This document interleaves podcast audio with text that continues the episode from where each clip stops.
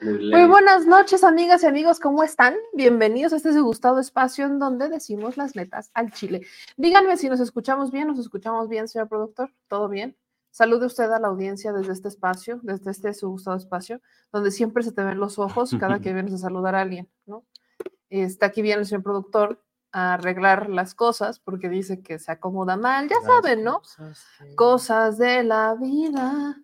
¿No? Sí se llega, sí se escucha bien. La audiencia dice que se escucha maravilloso. Alegre. Andas alegre, fresco, como siempre, ¿verdad, señor productor? Fresco, fresquísimo. ¿Y saben por qué el señor productor anda tan fresco y tan contento? Porque hoy Sandra Cuevas, Sandrita Cuevas, se puso, eh, fue a, engalanar uno de los santuarios del señor productor. Sí, sí. Ah, eso sí. sí. ¿Ves? Sí. Que se me hace que tú le pasaste el tip que se me hace que tú le pasaste el Yo hice la producción y no te dije. Exactamente, tú fuiste a hacerle la producción a Sandra Cuevas y a la Arena México, ¿no? Y no te dije. Y, no, me Arena. Sí, ah, sí, fue, ya te estabas confundiendo, ¿verdad? No, qué cosa tan más curiosa, señor productor. Yo, ¿por qué te voy a confundir? No, no, no, mira, vamos a empezar con eso, mi gente chula. Mientras ustedes se conectan, se suscriben y comparten, por favor, mi gente chula, para llegar a cada vez más personas. Eh, qué chulada que estemos compartiendo este lunes 15 de enero, la primera quincena del 2024. Llegó y se fue llegó y se fue. La primera, como todas las quincenas, bueno, eso tampoco cambia. Pero llegó la. No sabes lo que es quincena. No, ya no sé lo que es quincena. Ya no, sé lo que es quincena. desconozco, desconozco lo que sea una quincena. Eh, otra vez volvemos a los pagos este, autónomos. A los pagos autónomos y de OnlyFans. Muchas gracias. Y bueno, vamos a darle. Y de OnlyFans. Porque sí, claramente, eso sí. Esos también los conocemos. Eso también los conocemos. Sorpresas, próximamente, próximamente, esperen ustedes sorpresas, ¿no? Y bueno, a todos los que están conectando, eh, estamos ya hasta el queque de los partidos políticos, ¿no? Yo, yo creo, considero, no conozco muchas personas que digan, ay, es que qué padre, un nuevo partido político, yay, más que los que quieren los partidos políticos, ¿ok? Por eso es que eso es a lo que voy. Nadie dice, yay, un nuevo partido político. Oh, qué emocionante. No, nadie dice eso nunca en la vida. Más que los que quieren los nuevos partidos políticos, o sea, los que los fundan. Y Sandrita Cuevas hoy dio un paso decisivo en su carrera política y fue a la Arena México. ¿Y eso que me había dicho que se iba a retirar? Fue a la Arena México, ahí en la Doctores, Sandrita Cuevas fue a la Arena México, en la colonia Doctores, Sandrita Cuevas, para anunciar una asociación política que es una fusión entre el Partido Republicano de Estados Unidos con el Águila Mexicana.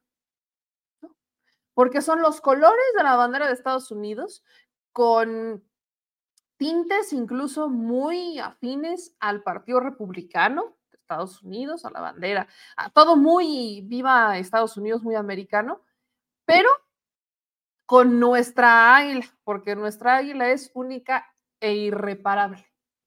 Vean nada más, este es el logo de la organización política de Sandrita Cuevas. Organización por la familia y la seguridad de México. Las estrellas hacen alusión muchísimo a Estados Unidos, los colores hacen alusión a la bandera de Estados Unidos. O sea, hagan de cuenta que yo estoy viendo a un partido republicano o a la organización republicana en México, pero con la bandera de México, más bien con el, con el escudo, pues es que sí es el águila de nuestro escudo nacional, con el escudo de la bandera mexicana. Yo tengo muchas dudas respecto, poniéndonos serios, tengo muchas dudas respecto a, porque estamos, o sea, es, es que ese águila es inconfundible. No hay manera que digas, es que no era. Yo tengo dudas en cuanto a si esto no le puede ocasionar sanciones, ¿no? Está la mitad. Está, por eso le hicieron ese cambio. Para... O sea, pero ni aunque sea el águila. No, no es realmente el águila, parece gallo. Parece gallo, no, yo, es que sí es el águila. A ver, o sea, ¿puedes, ¿puedes disputársela en un tribunal? Y meterlos en un conflicto. Aquí, aquí es un tema de abogados, aquí los que son abogados pues, no, está el, nopal, no está la vida. Ah, sí, claro, pero está el águila. Pero pues es que el águila. Está el águila. Y obviamente los colores pues no son, que eso sí, por el rojo no le van a decir absolutamente nada. Pero bueno, entre que sí pudiera llegar a ser una disputa y no pudiera llegar a ser una disputa, todos en México sabemos que esa es nuestra águila. Aunque la hayan cortado para evitarse problemas legales o lo que ustedes quieran, esa es nuestra águila. Y Sandrita Cuevas hace fiel mención y alusión a sus verdaderos intereses. Ahora, esa águila está, no, con la dieta. Ahora, espérate, dice por la familia y la seguridad de México. Cuando vemos que hay una organización por la familia, inmediatamente sabemos que es ultraconservador. Porque las izquierdas no defienden a la familia, no, no tiene nada que ver con eso, pero siempre que hay una organización que diga por la familia, sabes que lo que defienden son eh, su, familia. ¿no? Su familia, sus intereses, el nepotismo, que los primos puedan estar dentro de los partidos políticos, como Sandra Cuevas, que tiene a sus primos eh, trabajando en la alcaldía Cuauhtémoc, y bueno, ya sabemos que es su familia, exacto, es su familia. Pero bueno, lejos de eso sabemos que es una pues es un, eh, tiene esta alusión hacia las políticas conservadoras que aquí en México y en todo el mundo en realidad de derecha y de ultraderecha se basan sobre todo en la familia. Porque la quieren defender, volvemos al análisis, no, no es que la quieran defender, solamente quieren que estos valores eh, conservadores, es a lo que voy, estos valores conservadores se sigan promoviendo. Entonces, esta es la organización por la familia y la seguridad de México que promueve hoy Sandra Cuevas y que presenta en la Arena México. Pero aparte de su presentación, ¿ustedes vieron Rocky? Creo que todo el mundo vio Rocky, si no es que todo el mundo, la, la inmensa mayoría vio Rocky. Y Sandra Cuevas se aventó, la neta es que Sandra Cuevas se aventó un, una entrada triunfal. triunfal. con la canción de Rocky. De cuadrilátero. Pero si ustedes empiezan a ver los elementos, seguramente van a decir, bueno, Sandra Cuevas, ¿qué se sintió? ¿Grid? Escuche usted y vea tantito, le voy a tener que cotar la música en un par de segundos porque esta me la van a cachar así. Y aparte se escucha lejos, pero Sandra Cuevas se atrevió a entrar con la canción de Eye of the Tiger. Y con, cual si fuera la presentación de Apollo Creed en la película de Rocky. Poco le faltó a Sandra Cuevas para ponerse un short con las estrellas de Estados Unidos y con el color de la bandera de Estados Unidos. Poco le faltó.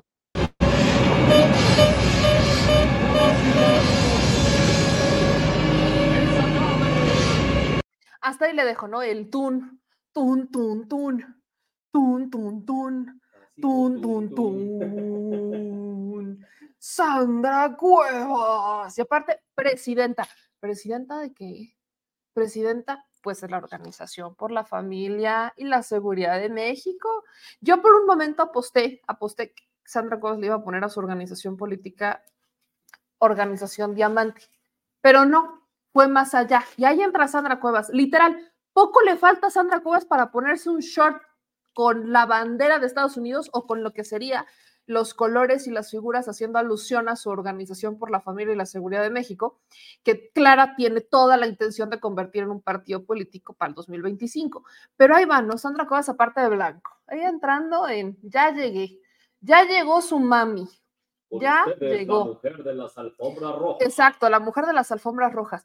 ¿Qué necesidad tenemos nosotros los mexicanos de andar haciendo esto? Miren, si ustedes lo están viendo en cualquier otra parte del mundo, si ustedes están en cualquier otra parte del mundo, les pedimos perdón. Perdón. A todos los, a las nuevas generaciones, yo les pido perdón. No debería, porque Sandra Cosas ni siquiera es de mi generación, pero perdónenos. Perdónenos, discúlpenos por el ridículo que hacen estos políticos. Discúlpenos. De verdad, yo no, a mí me da vergüenza. Tenemos a los Fosfo Fosfo, ¿no? Que haciendo competencia con los tenis. Luego tienes a Xochitl Galvez, que sin un prompter no puede. Luego, neta, Luego tienes a, Ricardo Monreal aterrizando en helicópteros privados, trasladándose a eventos en helicópteros privados. Luego, bueno, Marcelito, que era el, el, multioficios, ¿no? ¿Se acordarán de Marcelito el multioficios? Y ahora tenemos a Sandrita Cuevas. Ah, y bueno, ya cuando hablamos de funcionarios, hasta corridos les hacen, se acordarán de la de Aguascalientes, que por un corrido perdió la chamba. De verdad que tenemos una en México no dominamos el mundo por estas cosas, porque podríamos hacerlo, ¿no? Siempre lo he dicho, en México no dominamos el mundo porque no queremos, no, sí queremos, pero luego tenemos estos políticos que viven del show. Entonces no dominamos el mundo, ¿por qué? Pues porque estos son los que están en la cabeza, haciendo imitaciones región 5 de películas de Hollywood como la de Rocky y haciendo entradas triunfales como la de Rocky sintiéndose más americanos que mexicanos, aunque todos seríamos americanos porque vivimos en el continente, pero sintiéndose más conservadores que el, los fundadores de Estados Unidos. Y ahí tienes a Sandrita Cuevas, ¿no? Llegando ya bien contenta. En un mensaje que dura como aproximadamente 10 minutos, Sandra Cuevas, pues obviamente, menciona que ella ya crea su partido, o esta su, su organización con fines a convertirla en partido político rumbo al 2024, 2025. Pero además, Sandrita Cuevas solicitó la presencia de una banda de guerra, ¿no? Para que ahí le tocaran también este, el himno nacional. Entonces fueron. Que no diga Sandra Cuevas que la Armada no coopera. Que no diga Sandra Cuevas que la Sedena no coopera con sus intenciones de hacer un show, un muy mal montado show. Luego tenemos a la misma Sandrita Cuevas, ¿no? Cómo fue llegando a este evento con motociclistas. Si no les digo que vean, vean esto.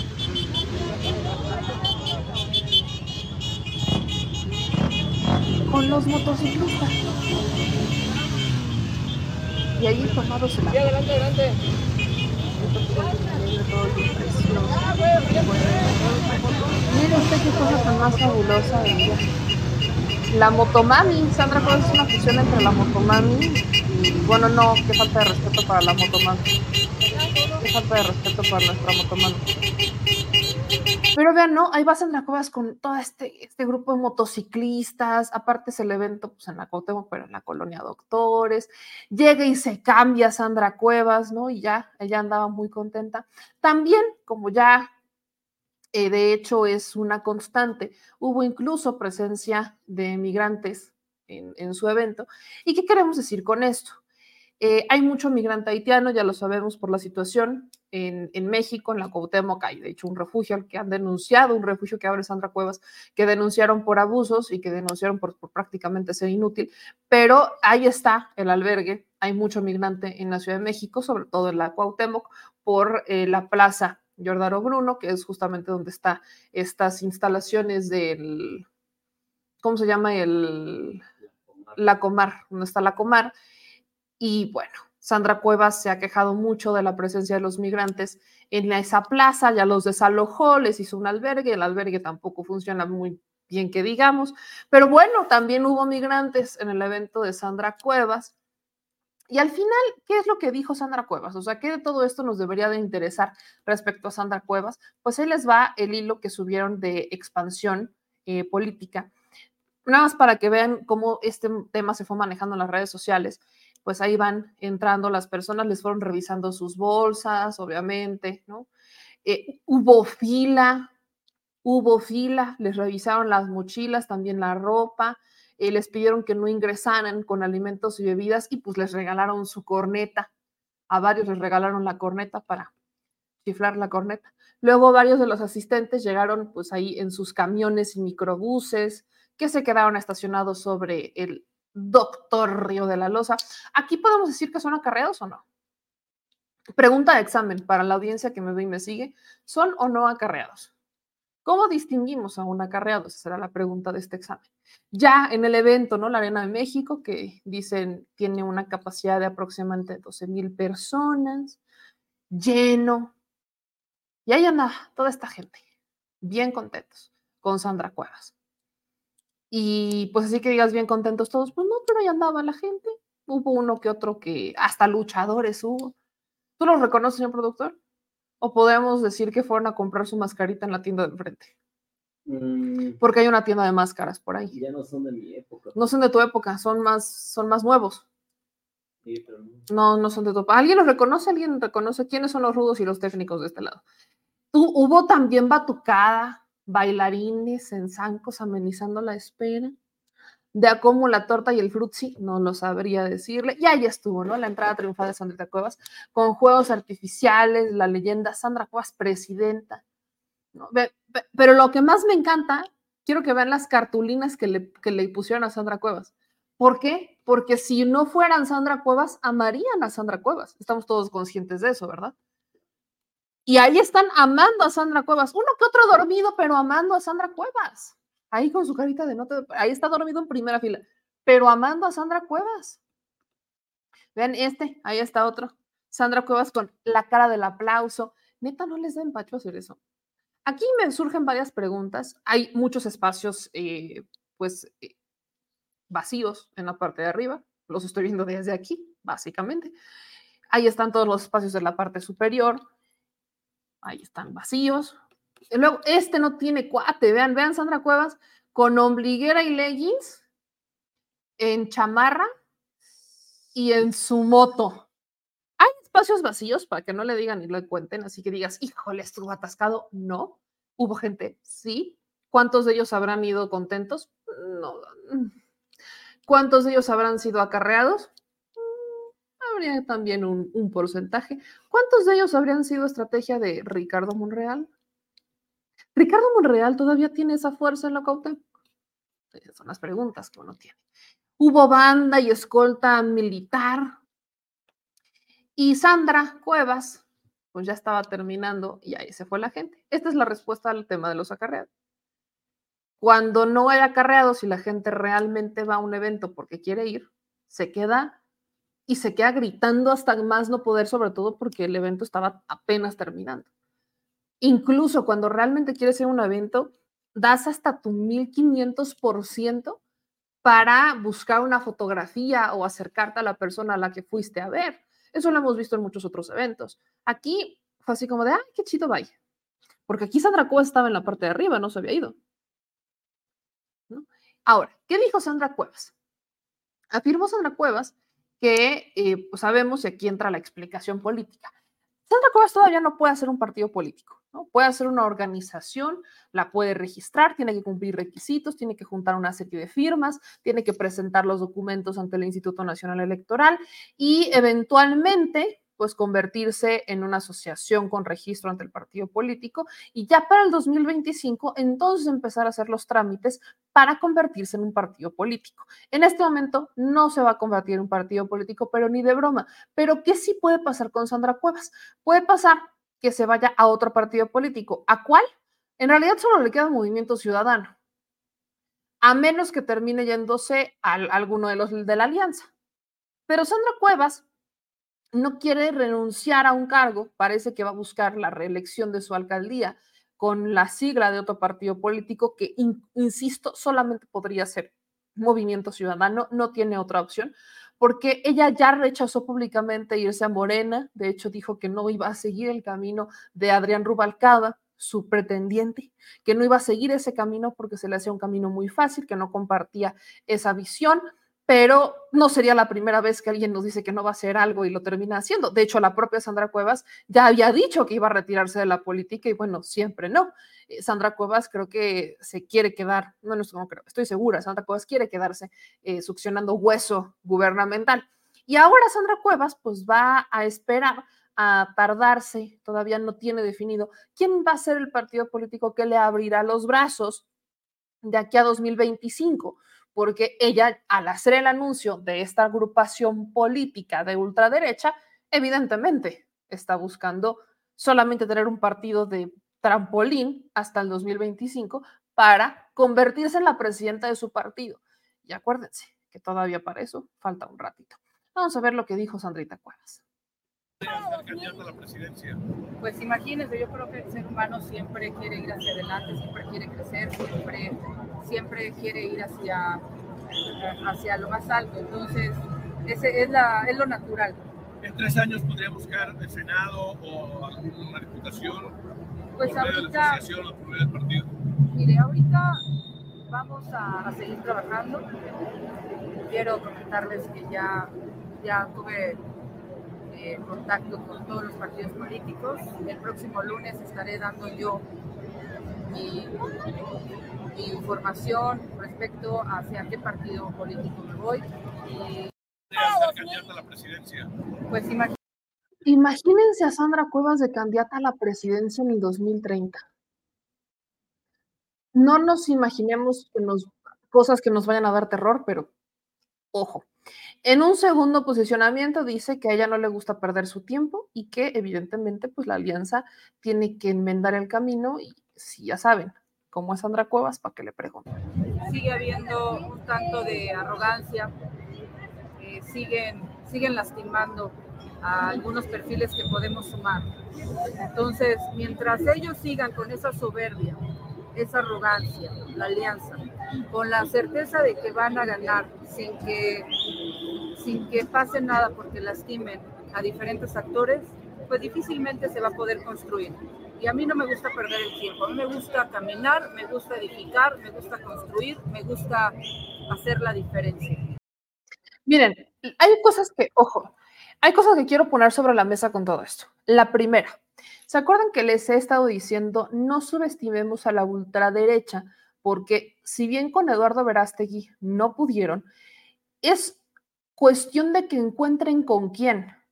Y Sandra Cuevas podría ser una opción para la ultraderecha. Ahí tienen este primer intento de organización de ultraderecha, porque, ojo, Sandra Cuevas también ha asistido a estos eventos de ultraderecha, a estas conferencias, estas, eh, pues hubo pláticas, conferencias, convenciones ultraderechistas que se han, se han, presentado en México e incluso en Estados Unidos, en la que justamente están buscando, ¿no? Cómo eh, ya meter sus garras dentro del sector público de manera muy formal porque el Partido Acción Nacional les queda mal. O sea, el PAN les queda completamente mal el PAN no se atreve a aceptar su origen de ultraderecha, aunque en sus propios documentos básicos del Partido de Acción Nacional dicen que son un partido de derecha, un partido conservador, un partido fiel a los ideales eh, religiosos, o sea, lo dicen en sus documentos básicos actuales, ni siquiera los han actualizado, y no se atreven a aceptar que eso es lo que defienden y que eso es lo que son. Sandra Cuevas sí se atreve a aceptar eso. Sandra Cuevas podremos criticarla mucho y yo la seguiré criticando porque hay mucho que cuestionarle a esta señora sobre el nepotismo, sobre el despilfarro, sobre la mala administración, sobre la mala gestión, sobre su visión tan cuadrada. Podemos cuestionárselo, pero al menos haya tenido los pantalones que no ha tenido el PAN. Al menos ella sí ha tenido esos, esos pantalones que no ha tenido el PAN. Que llegó impulsada por un Ricardo Monreal. Por supuesto que llegó impulsada. Ricardo Monreal le dio alas a un alacrán ese es el punto. Ah, Sandra Cuevas solamente necesitaba que alguien le diera un empujoncito. Se lo dieron y ahora vamos a ver cómo nos la quitamos de encima. ¿Quién decide si se queda o se va? El pueblo de México. Ella podrá decir misa, Sandra Cuevas podrá decir que quiere 10 partidos políticos, Sandra Cuevas podrá decir santo y seña lo que se le pegue la regalada gana. Pero ¿de quién depende que ella prospere en ese camino? De los mexicanos y de las mexicanas.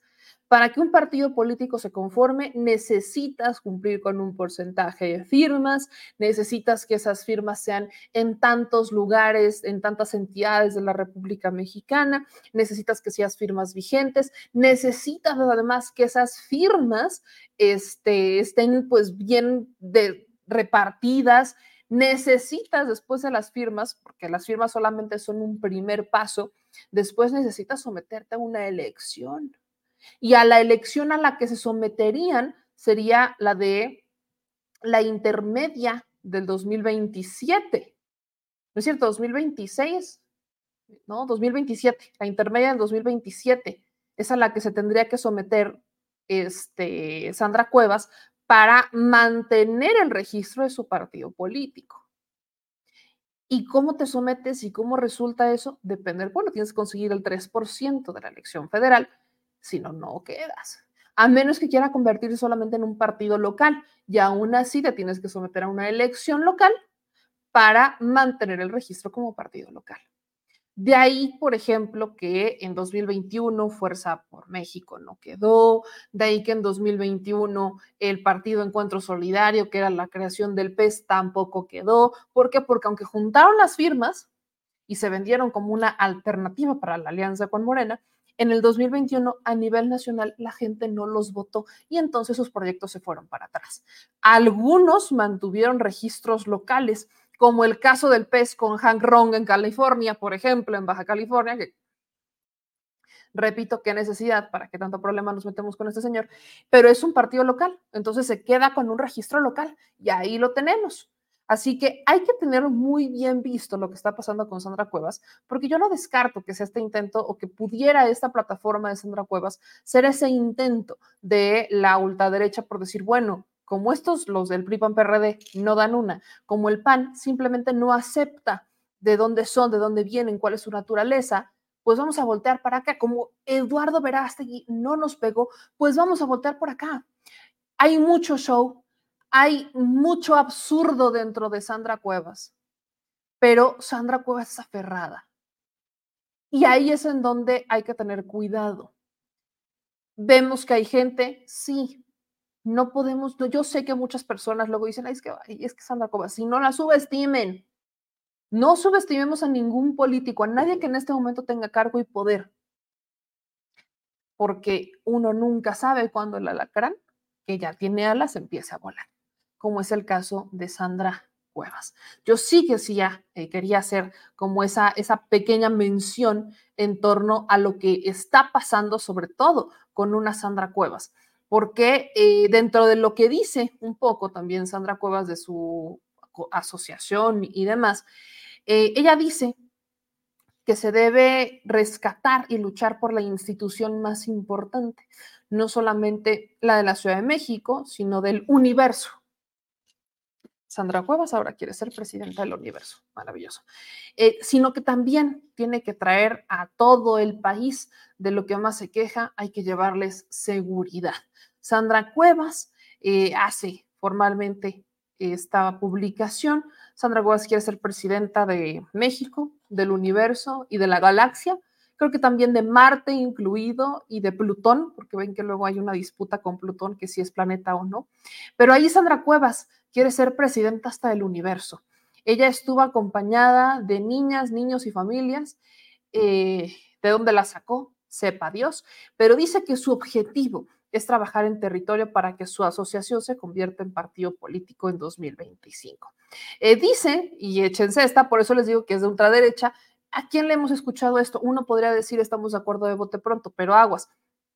No pueden tener en la alianza pederastas, violadores de niños, niñas y que no haya sanción para ellos. Ahí quisieron confundir la persecución política con delitos. Sandra Cuevas vuelve a apuntar hacia la alianza, a alguien dentro de la alianza por ser pederasta, violadores de niños y de niñas, y que no se pueden confundir los delitos con una persecución política. Se puede referir al cártel de la trata como se puede referir al cártel inmobiliario.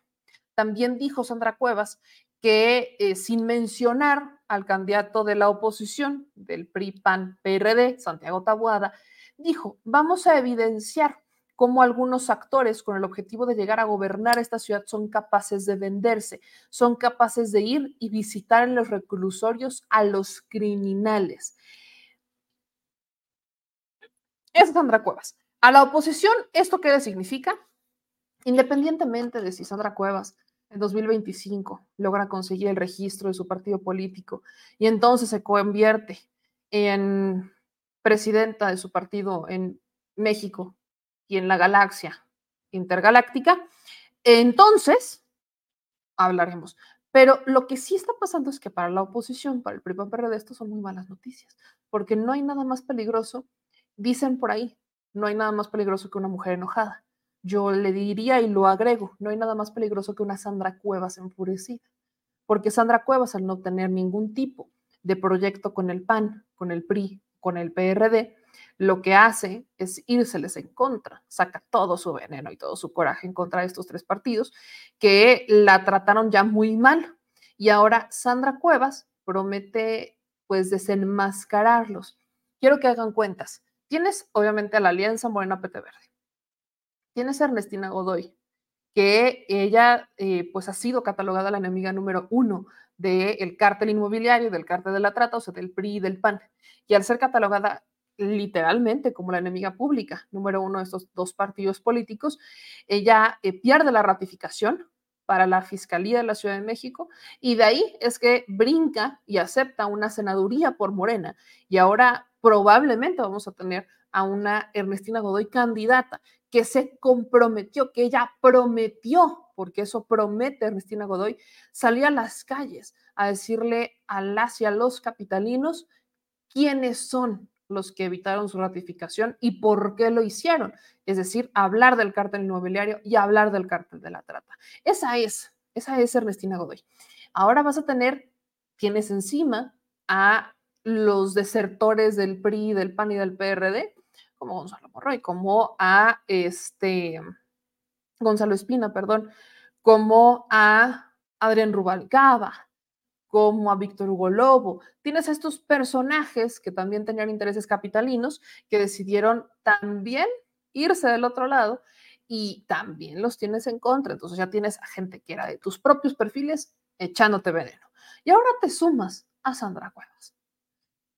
Te, echas encima a Sandra Cuevas que está soltando venenito, está soltando estos highlights, está soltando estos, estas luces en el final de camino, diciendo que hay pederastas, que hay violadores de niñas y de niños, que confunden la persecución política con delitos.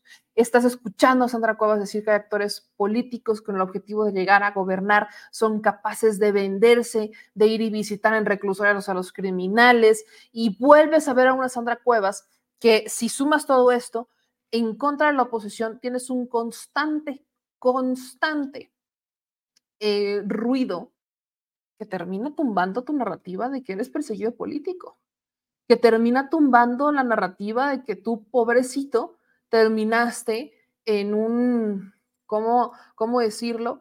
Eh, inmiscuido en una situación que, de la que no eres culpable, como lo ha intentado vender el PRI, el PAN y el PRD, sobre todo su candidato, Santiago Tahuada. Así que el tema de Sandra Cuevas va a dar mucho de qué hablar, pero acuérdense mucho de nuestras palabras. No la subestimen. Aguas. Porque esta señora es aferrada. Y la única manera de que las personas como Sandra Cuevas entiendan que no las queremos en el poder es en las urnas. Demostrándoselo cuando ella salga a pedir un voto, cuando ella salga a intentar este registro para su partido político, la única manera de que personas como Sandra Cuevas terminen entendiendo que por ahí no es, es cuando nosotros, los mexicanos, los electores, se los demostramos en las urnas, porque si no, son capaces de disfrazar las derrotas con victorias y ahí tienen al PRI, al PAN y al PRD. Que no se les olviden estas imágenes de Sandra Cuevas. Que no se les olviden estas imágenes de Sandra Cuevas, cual Apollo Creed en la película de Rocky, sintiéndose la reina del Nilo, presentando su organización política extremadamente ligada a la ultraderecha, cual Milei, cual Javier Milei de Argentina, cual Eduardo Verástegui. Me da risa porque quiere ser presidenta hasta del universo y de las galaxias, de la vía intergaláctica también, ¿no? Y de los hoyos negros también quiere ser presidenta Sandra Cuevas quiere ser presidenta de todo, ¿no? De los meteoritos, de la luna y, hasta de, de otros asteroides, Sandra Cuevas. Pero Sandra Cuevas anda rifada. Preguntas que nos tenemos que hacer. ¿Cuánto costó este evento? Porque sigue siendo funcionaria pública. ¿Cuánto costó este evento? ¿De dónde salió este evento? ¿Quién pagó este evento? Hay algo que también nos debe dejar Sandra Cuevas y es una necesaria y urgente auditoría. Urgentemente necesitamos una auditoría en la alcaldía Cuauhtémoc para saber cómo deja Sandra Cuevas la, alcaldía, cómo deja la Cuauhtémoc. Yo veo mucho espilfarro, hay muchísima inversión en cuanto a Sandra Cuevas Luego tiene este carrito como tipo Mad Max, les digo que tiene este carrito tipo Mad Max que, que anda ya eh, persiguiendo por ahí Sandra Cuevas, eh, sale ahí con su, como no es motoneta, es como un, pues sí, es como un carrito ahí Mad Max medio raro, déjame lo voy a buscar aquí. Sandra Cuevas. Por ahí alguien le puso Mad Max, entonces así me debe de aparecer. Miren, este es el carrito que les digo que trae Sandra Cuevas. Vean esto.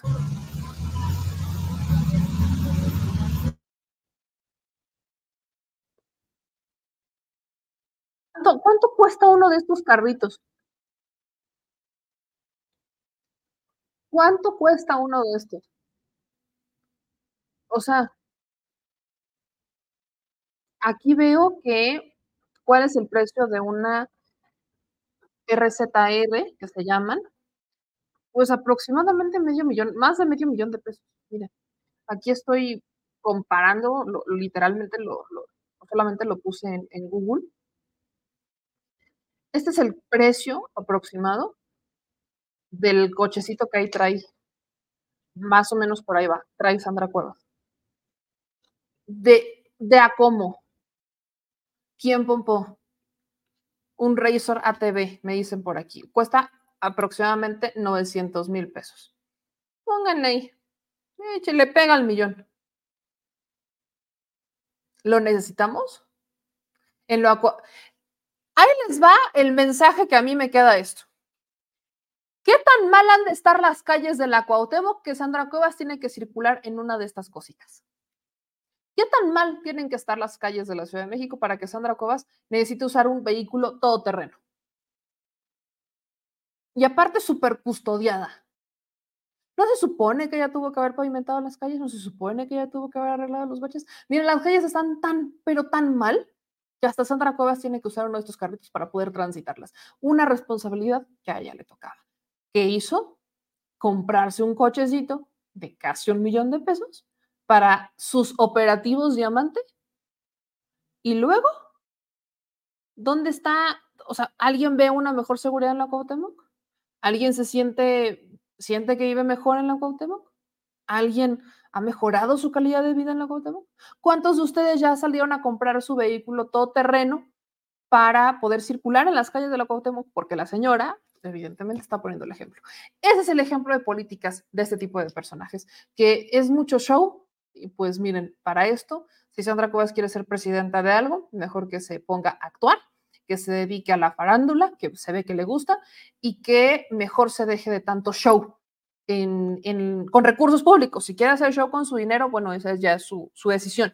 Pero si quiere hacer show con recursos públicos, ahí sí es donde nos enojamos, entonces mejor que vaya y haga sus shows, sus espectáculos como Apollo Creed, como Mad Max, que se vaya, que busque, no sé, que produzca su propia película Sandra Cuevas, a María Sandra Cuevas, que produzca su propia película y entonces que se dedique a promover su propia película, pero que deje de malgastar nuestro tiempo y nuestro dinero, porque ese dinero y ese tiempo debería de estar invertido en solucionar los problemas reales, no en hacerte un show para promocionar un nuevo partido político de ultraderecha o para andarte comprando un cochecito todoterreno para poder transitar las calles que teóricamente tendrías que haber arreglado para que sean transitables hasta para las bicis. Ahí nada más yo les encargo. Ojo.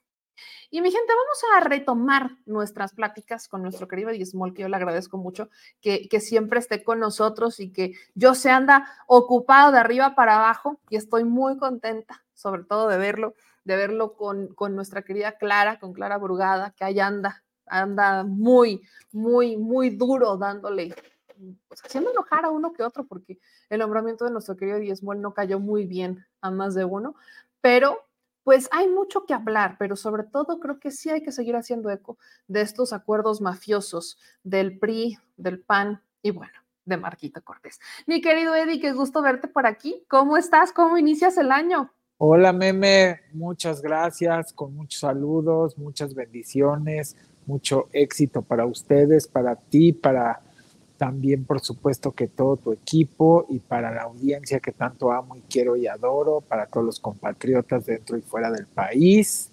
Eh, mis mejores deseos para ustedes y sus familias y que sigamos de alguna manera construyendo juntos esta transformación que tanta bendición ha traído al pueblo de México, que tan olvidado y abandonado gran parte del pueblo estuvo por durante décadas, más de 36, 40, 50 años abandonado. Y pues sí, definitivamente a la oposición le cayó como un balde de agua el hecho de que, de que se me nombrara vocero.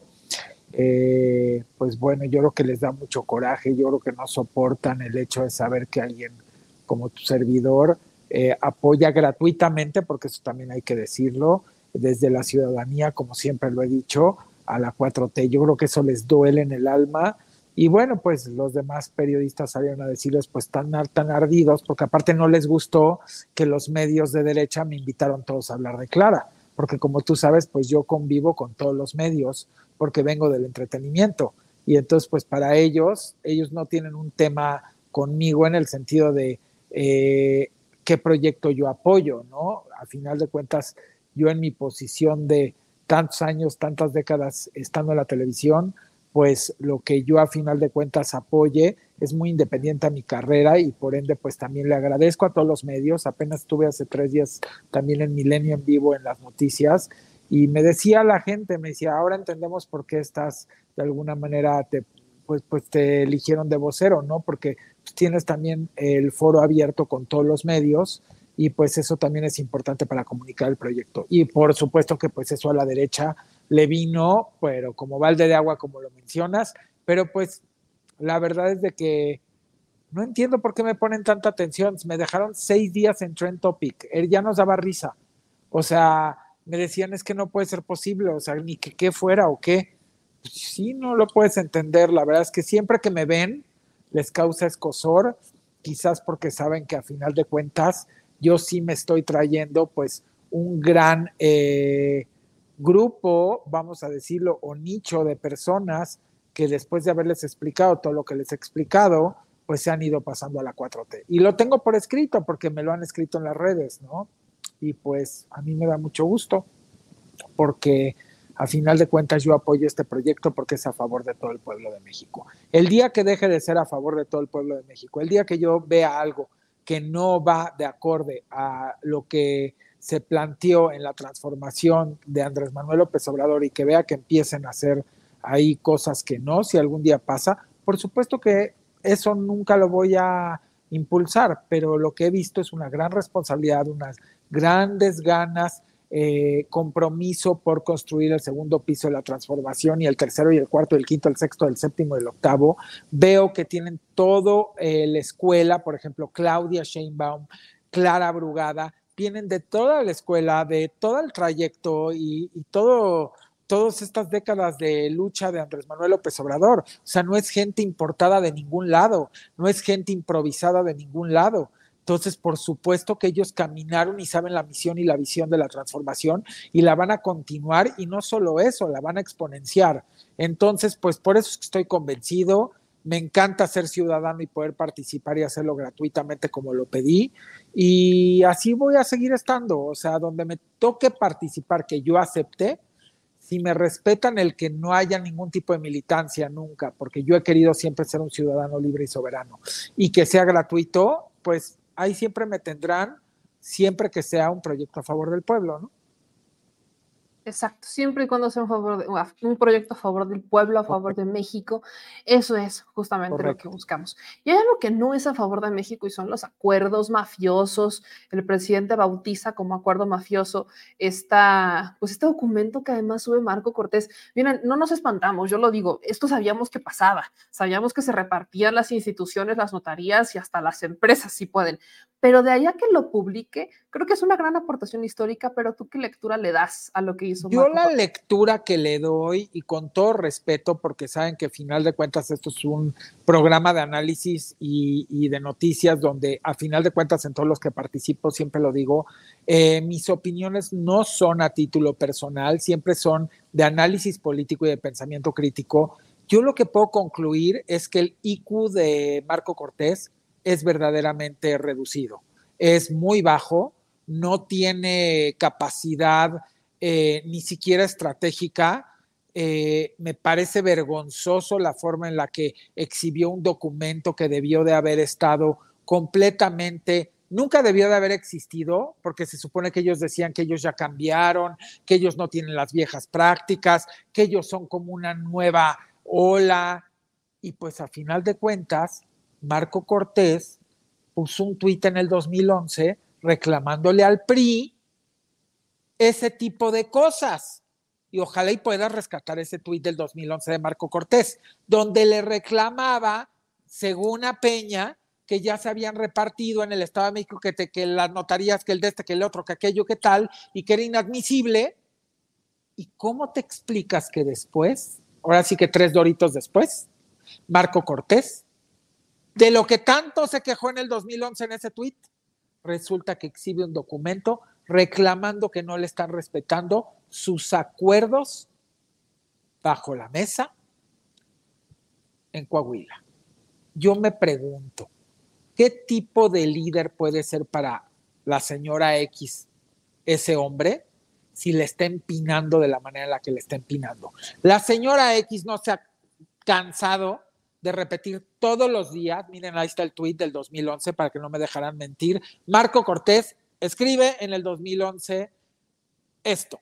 A seis meses de que EPN deje el poder en el Estado de México, ya comenzó a repartir las notarías a sus allegados políticos, viejo priista con piel joven. Y tres doritos después, enseñen lo que acaba de publicar Marco la semana pasada. Yo creo que ustedes díganme qué nivel de IQ puede tener alguien. ¿Así? O sea, y lo peor es que es el líder de ese partido. Y lo peor es que se supone que la señora X se le ha pasado diciendo que ya son algo nuevo, que van a eliminar todas las viejas prácticas, que esto ya no va a pasar, que ella es ciudadana. Pero si miren, si su líder la está empinando como Fox la empinó también. O sea, esa señora está más derrotada por su propio equipo. Esa señora se ha autoderrotado con un pronter, se ha autoderrotado todo lo que le dijo Alito un día, nada más, y que después se equivocó y se estuvo disculpando con él. Por favor, escogieron muy mal, se equivocaron, no entendieron que tenían que haber hecho un análisis, un análisis profundo. Ah, no, le escogieron a ella porque de bote pronto un día se apareció fuera de Palacio Nacional, hizo un gran ruido tres días y ya con eso fue suficiente para ser precandidato a una presidencia. No, señores. Vean el currículum de Claudia Sheinbaum, vean el currículum de Rocío Nale, de Claudia, Clara Brugada, y entonces me hablan de una experiencia, una capacidad, una logística, una planeación estratégica, una expertise de gobernanza, eh, en tiempos malos, en tiempos regulares, en tiempos buenos.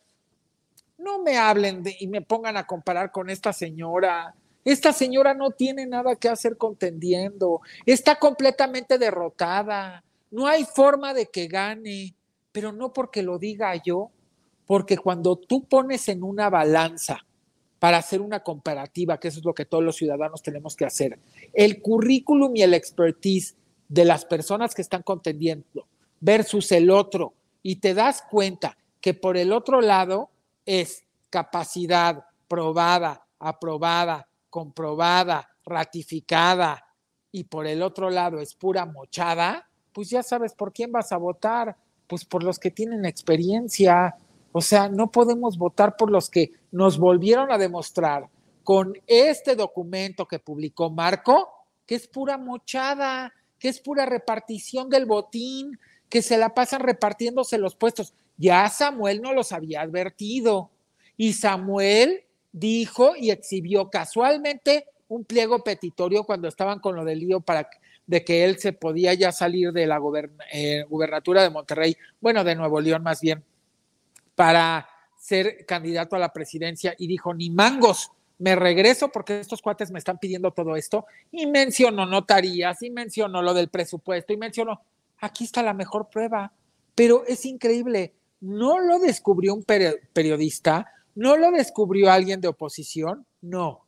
Marco Cortés lo publica descaradamente, con una desvergüenza total, y termina de hundir a la señora X, que de por sí ya no tenía ni una esperanza de ganar.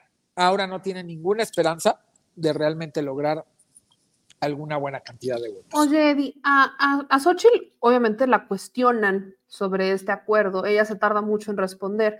Primero dice que no está de acuerdo, que estuvo muy mal y luego dice que ella no sabía, pero en, un, en otra entrevista Marco Cortés hace lo opuesto. Marco Cortés dice que ella sí estaba enterada, o sea, que ella sí ya le habían dicho. Y de hecho ya habíamos visto a Marco hacer exactamente lo mismo. No sé si te acuerdas cuando fue el tema de los migrantes haitianos en el evento de Taboada, que Taboada dijo, no, es que eso fue culpa de Morena, ¿no? Y Denise Merkel lo decía, es que a ver, espérame, ahí hubo una foto de un funcionario y no es la primera vez que van, ta, ta, ta. Y luego tienes a Marco Cortés diciendo que sí, que ellos sumaban los, los invitaron Ajá, que ellos sí los llevaban. Entonces, Marco Cortés parece, concuerdo contigo plenamente lo del IQ, pero Marco Cortés, a veces, a veces lo, digo y neta es tan, tan bajo de IQ o quiere perder o quiere que realmente pierdan sus candidatos, porque tanto a Taboada como a Xochitl los está llevando, literal los está hundiendo, ya ni a Lito es que me recordaste algo que decía mi abuela en paz descanse, pero no lo puedo repetir, me da vergüenza. Pero pues tú sabes que la gente de antes de repente pues se les iban como palabras, pero lo voy a decir. Que Va. conste que estoy citando a alguien, ¿eh? No viene mí. abro comillas. Pero abro comillas, pero me dijo, como nieto, me dijo, mira, no hay peor cosa en esta vida que te vayas a encontrar que un pendejo con iniciativa. Cada quien saque sus conclusiones. Yo creo que queda más que claro lo que estoy diciendo. O sea, cerremos comillas. Pre- cerremos comillas, como diciendo, me decía, siempre es mejor un tal, o sea, un pen, que un pen con iniciativa, porque me duele repetir estas palabras, no me gustan. Pero bueno, pues así lo decían los, lo- la gente de antes, y es algo muy cierto. Entonces, pues sí, desgraciadamente, en la oposición, salvo sus honrosas excepciones, nos hemos encontrado con muchos mm, con iniciativa. ¿no? Entonces, pues no tienen a dónde ir. La verdad, a mí ya me da lástima la señora X. Yo ya la veo hasta con ojos como de ternura. De veras, yo ya digo, ternurita, o sea, esta mujer está como cuando jugaban a la comidita, cuando éramos chiquitos. Ella está jugando como a la comidita de jugar como, ah, vamos a jugar a ser candidata a la presidencia. Y vamos a regarla de todas las maneras y a decir todas las barras abasadas que se puedan y todas las tonterías y vamos a equivocarnos todo y vamos a hacer, vamos a convertirnos en la burla del país completo porque estamos jugando y porque jajaja, ja, ja, a la mera hora igual y me dan un fuero de una senaduría o a ver qué me reparten, porque con eso de que ahí reparten todo, como alguien decía, no reparten a su mami porque no pueden, porque si no también ya lo hubieran hecho, lo hubieran vendido. Y esa es la verdad.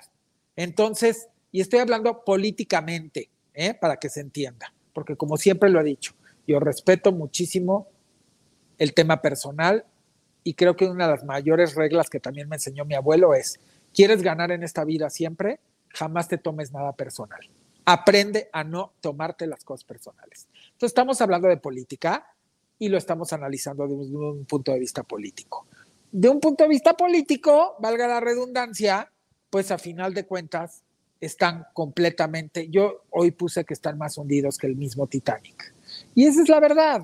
O sea, porque ya están hundidos. No es que los van a hundir, no es que se van a hundir. Ellos mismos, fue un sabotaje. Se auto hundieron. Tuvieron estos cinco años para construir un proyecto alterno, para realmente pian pianito eh, ir demostrando con acciones que a lo mejor se habían dado cuenta de todo lo malo que habían hecho y que habían cambiado. Y con este documento que exhibe Marco, que es reciente, te da a entender que no han cambiado nada. Y te da a entender que todo lo que todos los días que se para Xochitl a decir en un micrófono, pues perdóname, pero no me cacha el audio con el video, porque el audio es Marco y Xochitl es el video. Y no me cacha el audio con el video. Y si a mí no me cacha el audio con el video, pues tenemos que entender que todos nuestros compatriotas son inteligentes. Yo he platicado con mucha gente de derecha, porque yo tengo amigos de todos lados y siempre lo he repetido. Y me dicen, definitivamente no voy a votar por ella, no voy a votar por Xochitl. ¿Por qué? Porque sé que va a convertir el país en un desastre. Y como sé que tampoco ella va a gobernar y van a gobernar los otros, y va a ser la misma gata revolcada de la cual los logramos salir, no pienso votar por ella, porque aparte tengo que repetirles que a los de la ultraderecha y parte de la derecha no les gusta ella. Para nada y lo repiten todo el tiempo. No les gusta. Hubieran preferido a Beatriz Paredes. No les gusta ella. Entonces, por ende, sí la tiene muy difícil esta mujer y yo estoy dispuesto a que si alguien me quiere apostar una lana de la derecha de que no gana Xochitl, yo sí estoy dispuesto a apostarla. La apostamos, la firmamos ante notario y el 5 de junio, ya sea que ellos me tienen que entregar la lana a mí o yo a ellos. Así de seguro estoy que no va a ganar. Entonces, como ellos están bla, bla, bla, bla, bla, bla, pues pongámosle un poco de dinero a la mesa si tan seguros están, porque yo sí estoy seguro y estoy dispuesto a ponerlo. Porque yo sé que no van a ganar, no porque sea yo vidente, porque no hay forma en este país en que los compatriotas vayan a querer votar por las viejas prácticas de antes, de las cuales nos costó uno y la mitad del otro salirnos de ahí. O sea, no lo vamos a hacer. Y estoy seguro y aparte porque he hecho mucho estudio de campo, de probabilidad, estadística, y finalmente te puedo decir que Claudia Sheinbaum se va a llevar el 70% de los votos, ¿eh? Se los va a llevar. 65%, 70% de los votos. Así está todo mi estudio. Entonces, lo que hagan o no hagan, la verdad es que ya nos debería de valer una reverenda pepino. Porque, Ok. pues es que la verdad, o sea, la presidencia no la van a ganar. La ciudad Sí, de no. México no la van a ganar. Claro que van a hacer todo lo posible por ganarla, porque según ellos dicen, en la Ciudad de México, ah, porque yo me entero, ya sabes, de sus juntitas, ¿no? Porque, pues, bendito Dios, tengo amigos en todos lados y para fregarse ellos en su casa de las lomas donde se juntan, yo me entero de muchas cosas, de la mayoría. Hasta te estoy diciendo donde se juntan. Pero bueno, es que la Ciudad de México, así empiezan a decir y empiezan a hacer sus presentaciones. Resulta que el pastel está totalmente diferente que en el país, porque aquí sí tenemos una clase media mayor y aquí tenemos los aspiracionistas, y aquí tenemos los no sé qué, y aquí tenemos esta clase media alta y tenemos, y así empiezan a enseñar todo, ¿eh? Porque todo me lo han platicado. Lo que no se dan cuenta es que mucha de esa clase no quiere votar por todo lo que vivieron antes y porque sí se han dado cuenta que los programas se han entregado y porque sí se han dado cuenta que el país macroeconómicamente está mejor. Porque también lo que no entiende esa oposición es que esa clase media de la que tanto hablan y media alta y alta, porque por supuesto que de la otra no hablan porque dicen que esa ya la tienen perdida, ¿no? Según ellos.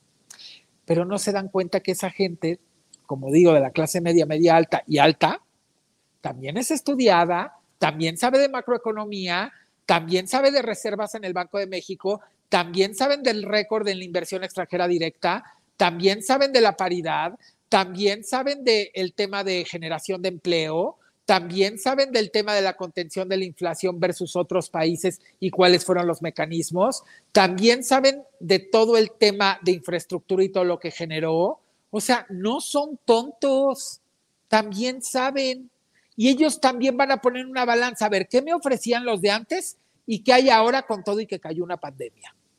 Lo pongo en la balanza macroeconómicamente y defino por quién voto. Así que creo que están verdaderamente equivocados.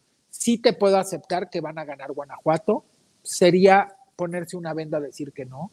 Sí te puedo aceptar que van a ganar Querétaro, lo siento, pero sinceramente sí te lo puedo aceptar lo veo muy difícil que no. Para mí, Guanajuato, Querétaro, y de la que estoy en duda, pero también creo que se la puede llevar la oposición, es Yucatán, para ser completamente honesto. Todo lo demás es de la 4T. Por supuesto que no estoy ahondando en municipios y no estoy ahondando en diputaciones y senadurías, estoy ahondando en estados y presidencia. No sé si tú tengas alguna duda. De estoy, no, estoy, estoy justo en el mismo escenario. Estoy justo en el mismo escenario. Ah, no nos metamos a municipios porque ahí ya son ya es muy grande. municipios, es demasiado. Sí. En senadurías, eh, yo creo que las que estarían reñidas, pero no imposibles, siento, por ejemplo, una sería Nuevo León, de las reñidas sí. muy imposibles, pero este Yucatán, Yucatán también está muy inclinado hacia el PAN. Eh, Guanajuato también. Habrá que ver, habrá que ver, porque también hay mucha gente en Guanajuato que está muy cansada. Por ejemplo, a mí me preguntaron que si yo opinaba que Rommel sí. podía ganar, eh, y les digo la verdad, no, sinceramente. No soy mala onda, ¿eh? porque yo sí, no tengo nada en contra de él. Mira, si hizo, no hizo, si esto, si el otro, si aquellos y tal. A mí me parece una mala apuesta. Porque si me dijeras, aposté por él y traerlo porque va a ganar y estoy 100% seguro, 90% seguro que va a ganar, te la creo. Yo te digo, bajo el estudio que hice, porque aparte tengo muchísima gente conocida ya, si me contesta no, definitivamente no, y te voy a explicar por qué. Porque la gente de la derecha, que podía a lo mejor haber votado por alguien de Morena, porque sí me lo dijeron, ¿eh? que tenían ganas, hoy están enojados con él. Entonces, ni se va a llevar los votos de la derecha, ni se va a llevar los votos de aquí. Entonces, es una mala apuesta. Y lo estoy diciendo con análisis, ¿eh? Es una mala apuesta. No es una buena apuesta. Eso es lo que te iba a preguntar, Eddie, porque obviamente la gente, la gente cuestiona perfiles, apuestas como estrategias como la de Rommel, estrategias como la de Hank Ron en Baja California, estrategia incluso como esta del Senado de la República, que sí la neta da risa, a mí sí me da risa, de la fórmula de Yucatán. ¿Pero qué crees? Que porque la de tienes a los mismos que eran de la fórmula, los cambias ahora, pero ahora la cabeza. ¿Pero qué crees? Fórmulas. Que la de Hank sí la puede ganar Hank, porque Hank a diferencia de Rommel, es un ícono en Baja California. Y te lo digo por conocimiento de causa. Lo que ese señor y, por ejemplo, eh, su ex, bueno, su mujer que en paz descanse, María Elvia, hicieron ahí por la gente, casas, hogares. Mira, yo no puedo negarlo. O sea, yo te digo que yo soy súper transparente. Al César lo que es del César. No es el caso Hank, el caso Rommel. Hank tiene una larga trayectoria en Baja California y en Tijuana. Ha hecho mucho por los tijuanenses, por los cachanillas, por los baja californianos. Nos guste o les guste o no les guste. El señor es un señor de ley, es un señor que se ha fajado siempre por ahí. Así que esa no, perdónenme la vida, entiendo que viene del otro lado, entiendo que hizo una mención equívoca, pero sí es una apuesta que les puede dar la ganancia, ¿eh?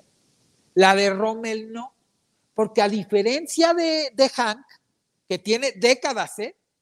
invirtiendo en Baja California, ¿eh? de mil maneras, y haciendo muchas cosas de las que, y te vuelvo a repetir, y su, ex, su esposa, que en paz descanse María Elvia, que yo soy testigo, la señora se iba desde la mañana tempranito a las casas hogares, nadie daba crédito a lo que esa mujer hizo y lo que construyó. Lo que pasa es que nunca lo presumieron. Y era, una, era un ángel, y desgraciadamente se fue temprano. Y tengo que decir al César lo que es del César. Ahora, no me creen, investiguenlo, investiguenlo. Pero es que, o sea, entiendo la parte de Han lo que pudo haber invertido, o sea, porque no de embalde se quedó con un registro de un partido político. Por la Los registros de partidos políticos son por los votos, si, si, lo mantienes es por los votos.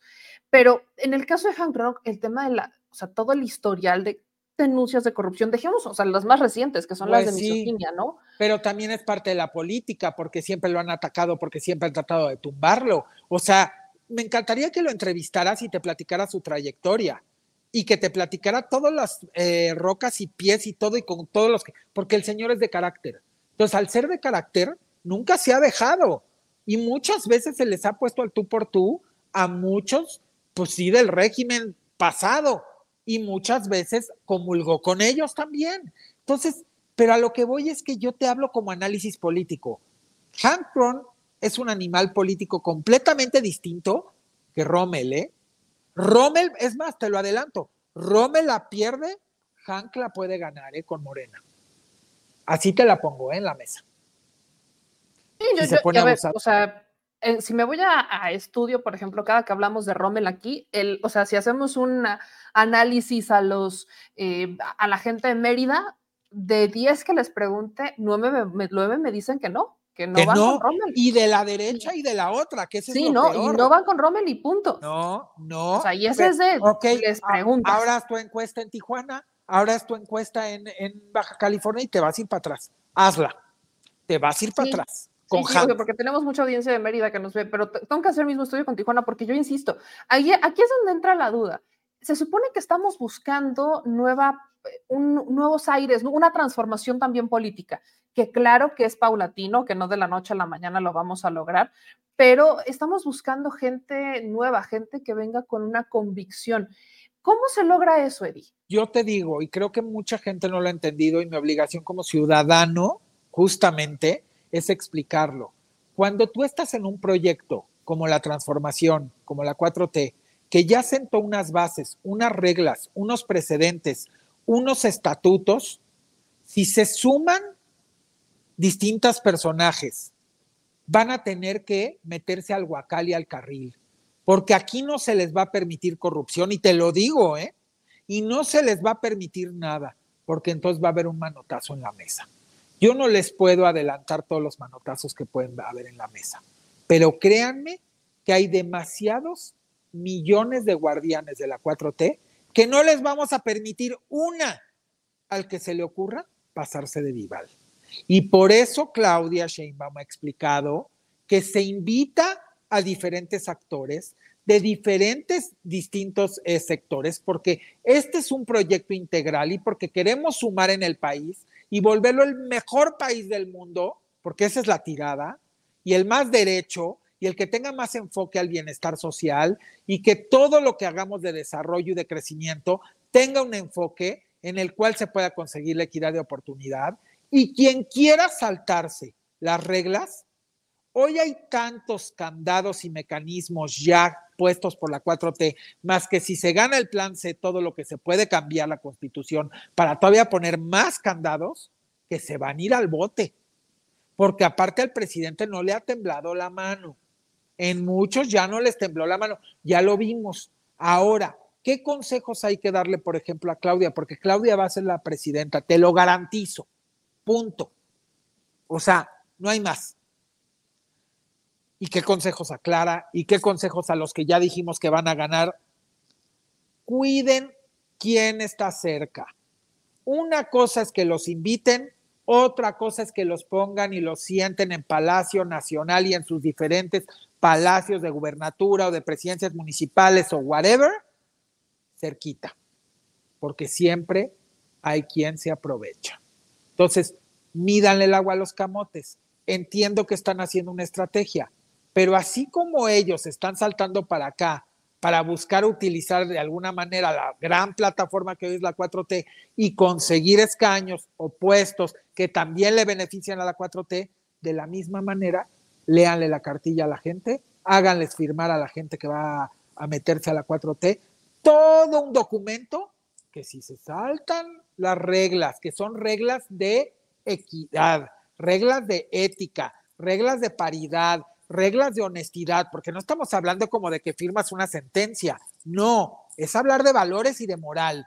Ahora, no lo quieres firmar, entonces quiere decir que no tienes los valores y, la moral. Yo sí haría un documento, y creo que por ahí ya hay un documento, creo que Mario lo mencionó, y lo haría más fuerte, para que les quede claro que si se van a sumar acá, es para construir el segundo, tercero, cuarto, quinto, sexto, séptimo, octavo, noveno, décimo de la transformación, porque estamos buscando ser las de las cinco economías más importantes del mundo y con un enfoque hacia el bienestar social colectivo, que esa es la diferencia de cuando otros países planean ser de las primeras cinco economías, pero todo es con el plan neoliberal. Aquí no, es llevar a México hasta ahí, pero con un plan de la cuarta transformación que es enfocado al bienestar y equidad de oportunidad y el bienestar colectivo. Eso tiene que quedar bien claro cuando estamos en las miras de seguir trabajando todo el país, empresarios y todos, para levantar esto, pero siempre con las miras y con la misión y visión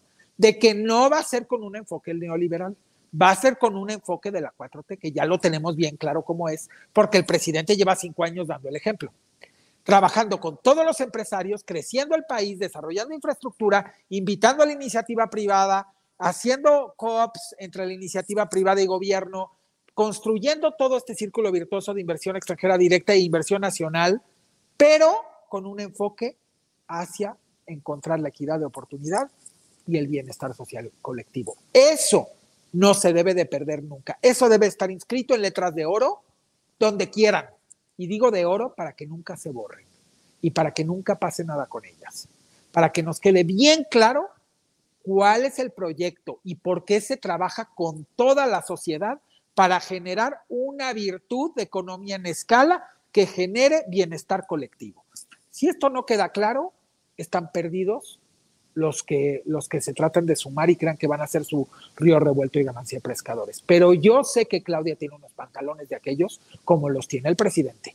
Y Claudia no les va a permitir nada que se salgan del huacal. Y yo se los juro, ¿eh? No lo va a permitir. Claudia se hizo con el presidente, caminó con el presidente, igual que Clara Brugada, igual que Rocío Nali, igual que tantos, que no quiero que se me vaya ni uno. Alejandra Frausto, eh, eh, Jesús Ramírez Cuevas, eh, Raquel Buenrostro, híjole, tantos que caminaron con el presidente, no quiero que se me vaya nadie, no quiero. bueno, Pablo Gómez, tantos, tantos, tantos, no quiero que se me vaya nadie, me gustaría mencionarlos a todos. Entonces, ¿Ustedes creen que con esa fortaleza, más todos los simpatizantes y los ciudadanos que somos 4T, vamos a permitir que un Vival nos haga lo que hizo Lili? No, señores. No, más de lo señores. va- más de uno lo va a intentar, Eddie. O sea, más de uno, sobre todo con Sí, el plan C. Yo sí le veo las eso- ganas de. Por eso yo le estoy mandando los consejos a, a Claudia, Clara, Rocío, a todos los gobernadores, a ¿Y todos. si te escuchan, Eddie? A o sea, ver, ya aquí en sí. neta, sí te escuchan. Sí, porque los consejos son puntuales. Ya vieron que a los que sentaron cerca los tuvieron que alejar. No quiero mencionar nombres porque no me interesa agraviar, pero tú sabes muy bien, Meme, que el presidente empezó con un círculo así y cada día fue cerrando el círculo más. Y los fue apartando. Y los fue apartando y los fue alejando. ¿Por qué? Porque se fue dando cuenta quién sí realmente estaba subido al barco y quién se había subido por otro tipo de intereses. Entonces, ¿qué tiene que hacer Claudia y qué tiene que hacer Clara y qué tiene que hacer Rocío y qué tiene que hacer todos? Decir, empezamos con ciertas personas subidas en el barco. Nuestro círculo tiene que ser chiquitito. Ya sabemos con quiénes sí contamos. A los demás los vamos a estar observando. Pero no los vamos a poner ahí de cerca y que después empiecen las filtraciones y esto y el otro y aquello y todo lo que pasó que sabemos que fue pasando. Entonces, mi consejo es, cierren círculos, que sus allegados sean verdaderamente gente bien neta y que ustedes sepan que sí están comprometidos con ustedes, que no tienen intereses económicos y que realmente les van a dar una buena consejería. Y cuidado con el círculo de ampliarlo.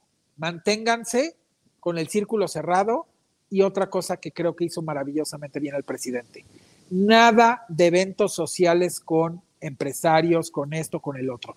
Todo de trabajo. Reuniones de trabajo, reuniones de visitas a inaugurar obras, reuniones a, a visitar cómo van las obras, reuniones para planear estratégicamente nuevas inversiones, pero justamente entender que no van a ser tus amigos, porque como cambia el poder, van a cambiar de amigos temporales.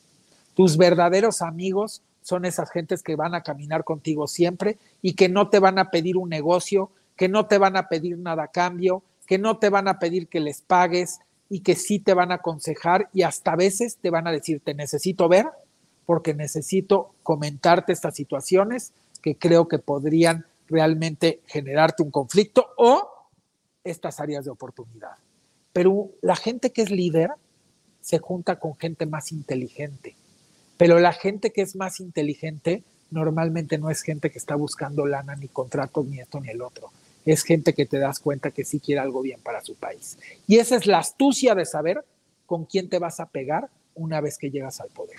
Y hay que ser muy inteligente para saber con quién sí, con quién a veces, con quién jamás.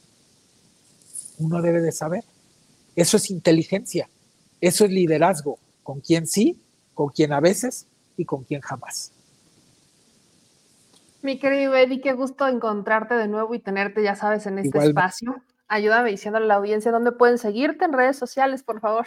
Sí, claro que sí. Pues antes que nada, muchas gracias. Ya vamos a estar aquí los lunes a las nueve y media acompañándote todos los lunes. Te agradezco mucho el que me sigas eh, de alguna manera siempre abriendo el espacio y tu corazón sobre todo.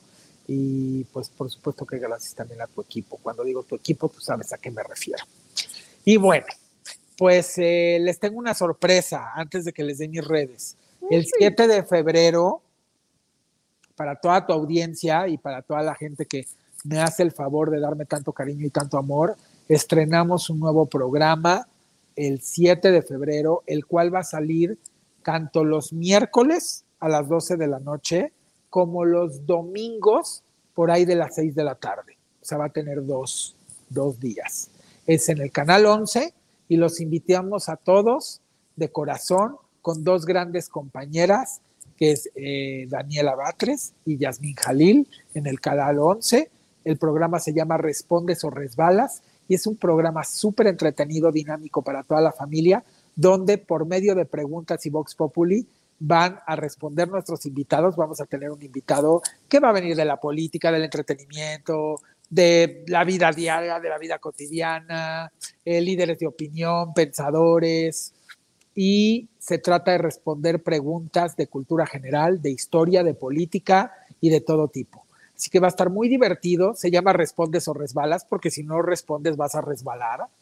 Entonces, eh, Estoy muy contento. Iniciamos, si Dios quiere, el 7 de febrero. Va a haber una conferencia de prensa que por supuesto vamos a invitar a todos los medios y a ustedes, Meme, y a todos, todos los medios. Pero pues se los adelanto aquí a la audiencia. Se llama Respondes o Resbalas. Y próximamente pues van a ver cartelones y van a ver muchas cosas en redes y se van a enterar más. Pero pues los invito a todos, se van a divertir y es una forma nueva de llevar entretenimiento con cultura, historia, hablar de política, conectar a los jóvenes, a los no tan jóvenes y a todo mundo, y también que se vuelva a sentar la familia a la tele, que eso nos interesa mucho y a mí en lo personal me interesaba y con estas dos grandes compañeras y también con un gran compañero, que es el Monero Rapé, también va a estar con nosotros en el programa y va a estar haciendo algo maravilloso, va a estar todo el tiempo él, como saben, pues como buen monero, hace cosas maravillosas y realmente es un equipazo. Entonces son las dos compañeras, por supuesto, con las cuales compartimos el programa los tres, y por supuesto que nuestro compañero el Monero Rapé. Así que pues los invitamos y el 7 de febrero estrena y si son no son tan desvelados y no quieren verlo a las 12 de la noche, lo van a poder ver los domingos en familia también a las 6 de la tarde. Y pues mis redes es arroba edismol en el Twitter y arroba edismol-es oficial en el Instagram y en el Threads. Y para quien le guste también encontrarme en redes de negocios y en redes de networking de negocios, arroba edismol en el LinkedIn, que ahí normalmente me buscan para consejos de emprendedurismo, negocios, esto, lo otro, tal, consejería, bla, bla, bla, bla, bla. Pero pues esas son mis redes y los quiero mucho, los amo muchísimo a la audiencia. Gracias por tanto cariño.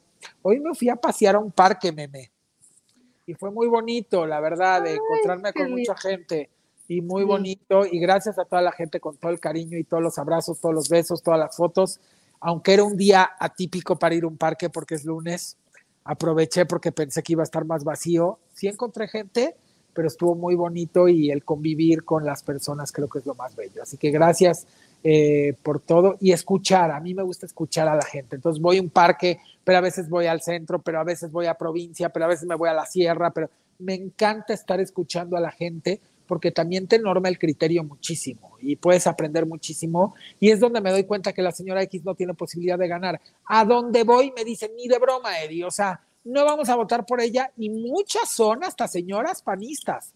Me dicen, nos negamos a votar por ella.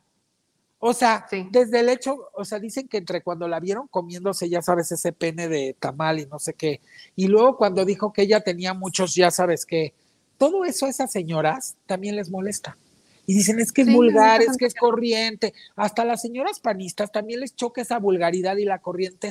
Entonces ya la ven como vulgar y corriente. Entonces, ni la, es como lo de Rommel, ni la derecha ni, la izquierda. Sí, hay mucha gente que ya no, es cierto. No, o sea, están desencantados. ¿Y qué está haciendo el PRI, el PAN y el PRD? Pues nada más mejor repartiéndose los demás puestos, porque saben que ya no va a ganar. Mira, Xochitl va a acabar como Josefina Vázquez Mota, abandonada ahí nada más a su suerte. Lo va a Margarita Zavala.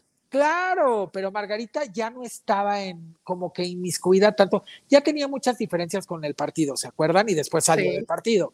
Aquí Xochitl, pues todavía no tiene diferencias con el partido, pero ya con lo que le hizo Marco, con lo que por el otro lado atacó ella misma Lito, y por el otro lado ninguneó al PRD en algún momento dado también, ¿no? O sea, y luego cuando salió con su video de mea culpa, el PRD, el PRI y el PAN han robado y han hecho y los mexicanos están hasta la madre. ¿Te acuerdas de ese video, no? Claro, es que parece que es la candidata de los lapsus. Entonces yo lo que digo es, de verdad yo te juro que me dan ganas de abrazarle y decirle, güey, Eres buena onda. Amiga, date cuenta. A mí sí me da amiga, date, amiga cuenta. date cuenta. Te juro que sí, porque lo peor es que me cae bien como persona, pero la veo como lo más lejano a poder ser siquiera gobernadora. O sea, olvídate. De no, no, si ya lo intentó una vez y no le dio. Créeme lo que no. Ella debería de estar haciendo sus negocios. Si quiere volver a ser senadora, está bien. Diputada, está bien todavía porque le guste. Pero hasta ahí no tiene para más. Y ni como senadora fue nada guau, ¿eh? Nada más sus vestidas de botarga, sus encadenamientos al escritorio, un día tirada de pijama pari ahí al lado de Gustavo Madero. O sea. Tirada de calle, encadenándose también. No es mala onda. O sea, creo que hasta, te digo de qué la contrataría, de estando pera. Justo Te juro que sería buenísimo, que ya parecía buenísimo. una estandopera. Y yo así, yo no la vería. Yo la veo como, yo sí la veo como estando pera, porque es tan idiática. O sea, ¿a quién en su sano juicio estás hablando en el monumento a la revolución a tus compatriotas y les estás dando un discurso, se supone que serio, y de repente, ¡ja, ja, ja, se me fue el pronto. O sea, dices, Dios mío, y el día que te toque hablar en la Casa Blanca, y el día que te toque hablar en Davos, y el día Pues que ya te le toque hablar, seis prompters para que no se le vaya uno. pero si te das cuenta ni con los seis prompters, porque la señora sigue repitiendo tontería y media, porque la señora no ha entendido que no puede hacer una campaña a base de atacar al presidente más votado de la historia y al presidente más aprobado de la historia. O sea, tú dime en qué, por eso te digo que no tiene ni Q y es en buen plan. Con O todo sea, respeto. es con todo respeto, pero Dios mío, o sea, como analista político y publicista que soy y marquetero de toda mi vida, ¿cómo vas a hacer una campaña atacando al presidente más votado, vuelvo a repetirlo, y al más aprobado de la historia? Pero Hay que estar das cuenta, Clueless. hace eso y al mismo tiempo se agarra de los resultados de este gobierno. Ah, O sea, el tema de los programas sociales. O sea, sí entiende, sí entiende para dónde le está tirando. Pero es que entiéndeme, ese es el problema. ¿sí? Eso no es una planeación estratégica de una campaña. O sea, no puedes salir el lunes a decir esto está mal, esto está mal, esto está mal, esto está mal, y el martes a decir vamos a continuar con los programas sociales. Maravillosa la inversión extranjera directa. Está esto muy, o sea, es como de, por favor, mija, o sea, gobiérnate, no tienes proyecto, y como no tienes proyecto, te estás agarrando de donde puedas. Es falta de IQ, es falta de una planeación estratégica, es falta de una gobernanza, es falta también de haberse juntado tres partidos, pero no tener una voz cantante de líder. O sea, acuérdate lo que pasa en una empresa cuando llegan a mandar cinco dueños. Esa empresa quiebra.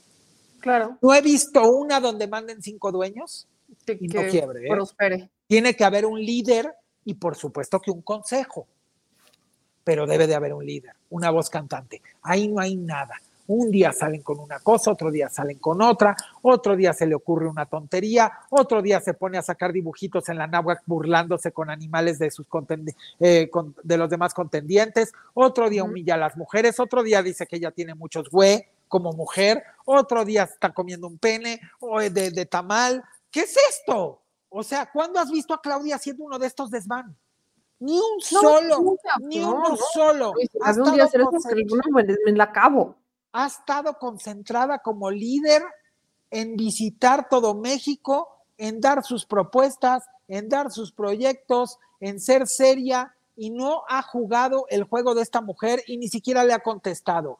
Pero sí te voy a decir una cosa y se lo adelanto y que se quede grabado. Nadie tiene idea la capacidad de debate de Claudia y de Clara. Cuando lo sienten en un debate, la va a hacer pomada a, a- a- a- la va a hacer pomada a la señora X y Clara va a ser pomada a Santiago, te lo juro, ¿eh? Tienen una expertise de gobernanza que no la tienen los otros. Entonces, estas dos mujeres le van a dar la vuelta y Rocío la vas a ver cómo también le va a dar la vuelta a todo. No, bueno, Rocío sí sabemos cómo. No, Rocío Nale en Veracruz. favor. No, no, no. Yo, yo, yo desde este momento le mando mis condolencias a Pepe Yunes, desde este momento para cuando sean los debates. Mis Quiero ver. condolencias, porque si alguien hemos visto dar cátedra en un debate es a. Quiero No, ver yo me acuerdo. quiero ver cuando le pregunten ciertas cosas clave a Xochitl y a Santiago, que las tienen perfectamente bien articuladas, y cuando los cuestionen de cosas del pasado que son la continuación. Por ejemplo, Xochitl, ¿cómo podría en el debate criticar el Fobaproa? ¿Podría criticarlo? No, ¿verdad? Porque entraría en incongruencia. No pero- puede, porque tiene agurría. Entonces estaría atacando su mismo proyecto. Entonces te Es tienes que que, más bien quedar una en cosa, silencio. te voy a decir una cosa que yo apuesto que va a pasar. Por eso el tema del prompter con Xochitl, porque a Xochitl le quitas el prompter y dice cosas que no le convienen a los partidos que la postulan. O sea, dice, por ejemplo, lo de Alito es una muestra de que nunca trabajaría con priistas este, indeseables como Alito y después se corrige. O sea, si no la, si no la A ver. Se va. Entonces, seguro votaría, seguramente criticaría al Fobaproa e incluso diría que Moreira propuso desaparecer A Fobaproa y que te voy a hacer no quiso. una- un juego que le va a encantar a la audiencia y se va a divertir. Aparte es una dinámica nueva. Tú eres Xochitl, yo soy Claudia. Yo te pregunto, yo te pregunto. A ver, eh, Xochitl, ¿qué opinas del Fobaproa? ¿Cómo contestaría Xochitl? Pásenme prompter. Creo que pendejé. Tú me, tú me diste a entender que crees que ella va a contestar que estuvo mal. Sí, sí, sí, o sea, yo, yo sí creo que diría, es que el Fobaproa fue, este, pues estuvo mal, pero pues ¿Cómo ya crees que ya te la voy a revirar? pasado. ¿Cómo crees que te la voy a revirar? Pues te voy a contestar, ah, sí, de veras. Y entonces, ¿por qué justo al padre del Fobaproa lo nombraste tu asesor económico? ¿Qué nos podemos esperar en el país? Que mañana vas a agarrar y le vas a querer volver a dar a los, banco- a los banqueros. Mañana, quién sabe qué, como también Cedillo le regaló las Afores a los banqueros para que se hicieran millonarios. Entonces, o sea, are you- what- lo diría en inglés, what are you talking about? O sea, yo Sí, no veo cómo se va a sentar Xochitl en un debate. Claudia la va a hacer pomada y Clara No, va a ser todo. pomada a Santiago y Rocío va a ser pomada a quien le toque. Se los garantizo, pomada. Es más, ya sé qué diría Xochitl sobre el Fobaproa. Pues ahí tienen a Nacho Mier, que lo votó a favor. Sí, pero podría ser que Nacho Mier lo votó a favor, pero no, Nacho Mier no está asesorando a Xochitl, ¿verdad? ¿O sí? Mi Sí, o- candidato a gobernador. Pues ni no. candidato a gobernador. Entonces, a ver, tú no puedes comparar el padre económico del modelo diseñado económico para meter el Fobaproa y que tú lo metes como tu asesor económico. ¿Qué le puede esperar al país? ¿Qué mensaje le está mandando al país en buen plan? Pero bueno, sea, no es mala que si nos onda. vamos a esas, a cada uno de los perfiles que ahí tiene, so- son perfiles que todo lo han perdido, que están ahí por pluri, que están ahí porque alguien los puso, que están ahí por algún acuerdo A ver, mafioso, platícame, ¿cuál, cuál fue la inflación de Miguel de la Madrid? la más alta. Y, y tiene de asesora al hijo, o sea, Exacto. Perdón. A ver. Y luego tiene de asesora a Josefina Vázquez Mota, que la dejaron abandonada y dos veces perdió en el Estado de México y luego en la presidencia. Y no tengo nada No, y dice, que, personal es, con dice que ellos. ella es la candidata de los migrantes y tienes justamente a Josefina Vázquez Mota que seguimos preguntándole dónde están los mil millones que se supone que, dieron. que haber invertido para ellos. Ajá. Y te vuelvo a repetir, y no tengo nada personal con ellos. O sea, esto no Sí, es no. personal, es simplemente análisis crudo político como ciudadano que lo tenemos que hacer todos. Todos nosotros de la corriente que tú quieras, que gusten ustedes y manden, tenemos la obligación de poner en una balanza y hacer análisis con pensamiento crítico por quién vamos a votar. Porque mañana votamos por una cosa así y es regresión total. Sí, es correcto.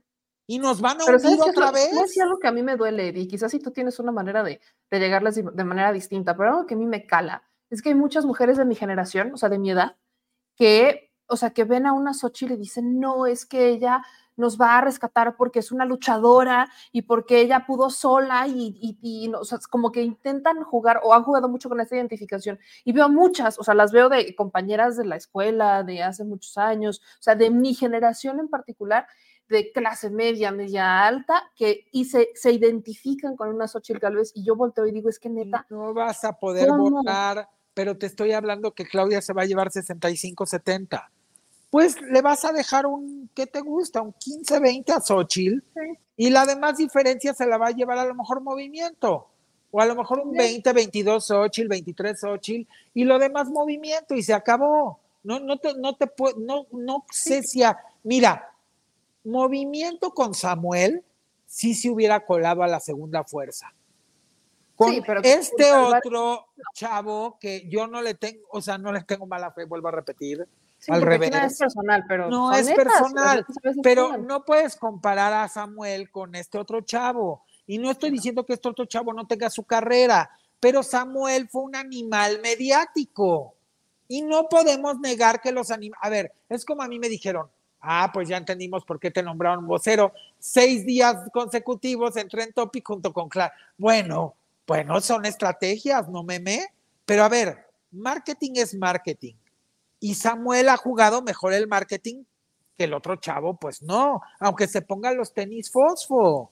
Ahora va a tener su nicho y su grupito y su tal, y va a tener sus votantes y seguramente el movimiento crecerá un poco, sobre todo todos los desencantados de la derecha de Xochitl, unos se van a ir con movimiento y otros se van a ir con Morena, ¿eh? También, porque yo te puedo hacer una entrevista con un montón de, ya de amistades que me dijeron, no, yo voy contigo, bueno, me dicen voy contigo, Eddie. O sea, te puedo mandar los screenshots. Eddie, ahorita que tú estás con Clara, yo voy contigo. ¿Estás con Claudia? Bueno, tengo un amigo.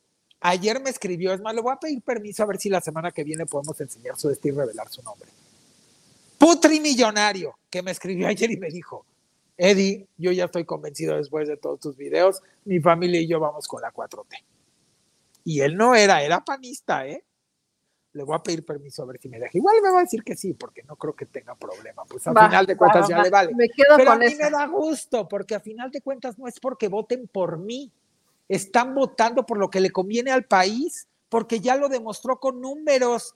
El presidente no son inventos, con realidades y con la resultados. cantidad de pobres la. Exactamente, entonces es realmente usar tu raciocinio y decir qué le conviene al país, me quito todas las ta- tarugadas que me han dicho y me voy por resultados. Porque si esta fuese mi empresa y la empresa fuese un país, o sea, este país, ¿por qué votarías?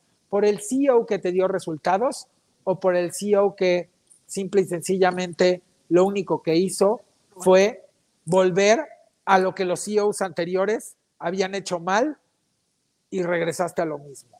Claramente, Desgraciadamente. Xochitl podía tener muy buenas intenciones como ciudadana, pero cometió el peor de los errores, el peor. Realmente se sumó a lo que ella siempre dijo en contra que estaría, al grado que yo tengo ese video grabado en mi memoria para toda la vida cuando le dice a Carlos Loret, bueno, es que tenemos que aceptar que el PRI y el PAN tuvieron décadas de robo, de corrupción y de puras malos manejos. Y tenemos que dar la mea culpa y entender que los mexicanos quedaron hasta la madre. Estas son las palabras de ella, ¿eh? El video ahí está en redes, ella lo dijo así, y pues, ¿cómo después de declarar eso, tres doritos después, porque fue tres meses después, o cuatro o cinco o seis meses después, te vas y te sumas y dices que tú eres la candidata de eso que tú mencionaste. ¿Me lo puede explicar alguien, por favor? Alguien en su sano juicio. ¿Cómo le vas a creer a esta mujer eso? Pues no le puedes creer. Lo siento, ya me alargué mucho, pero es que me pico. Hay tanto de qué hablar. Eh, Pues ya estarás aquí, nos vemos los lunes, mi querido Nos Eddie. vemos lunes nueve y media. Te mando un abrazo. quiero. Muchísimas gracias. Amor, amor para la audiencia y para ti y para todos. Adiós. Ahí lo tienen Eddie Small, que se pica porque pues hay mucho que decir. Y justamente vamos a hablar sobre el cierre de precampaña de Xochitl Galvez. Yo no les voy a decir que no hubo gente, sí, sí hubo gente. Aquellos los que se adelantaron quizás a subir las primeras imágenes, pues ya sabemos que hay que subir las imágenes al final. Hubo gente, claro, que fue en la Ciudad de México.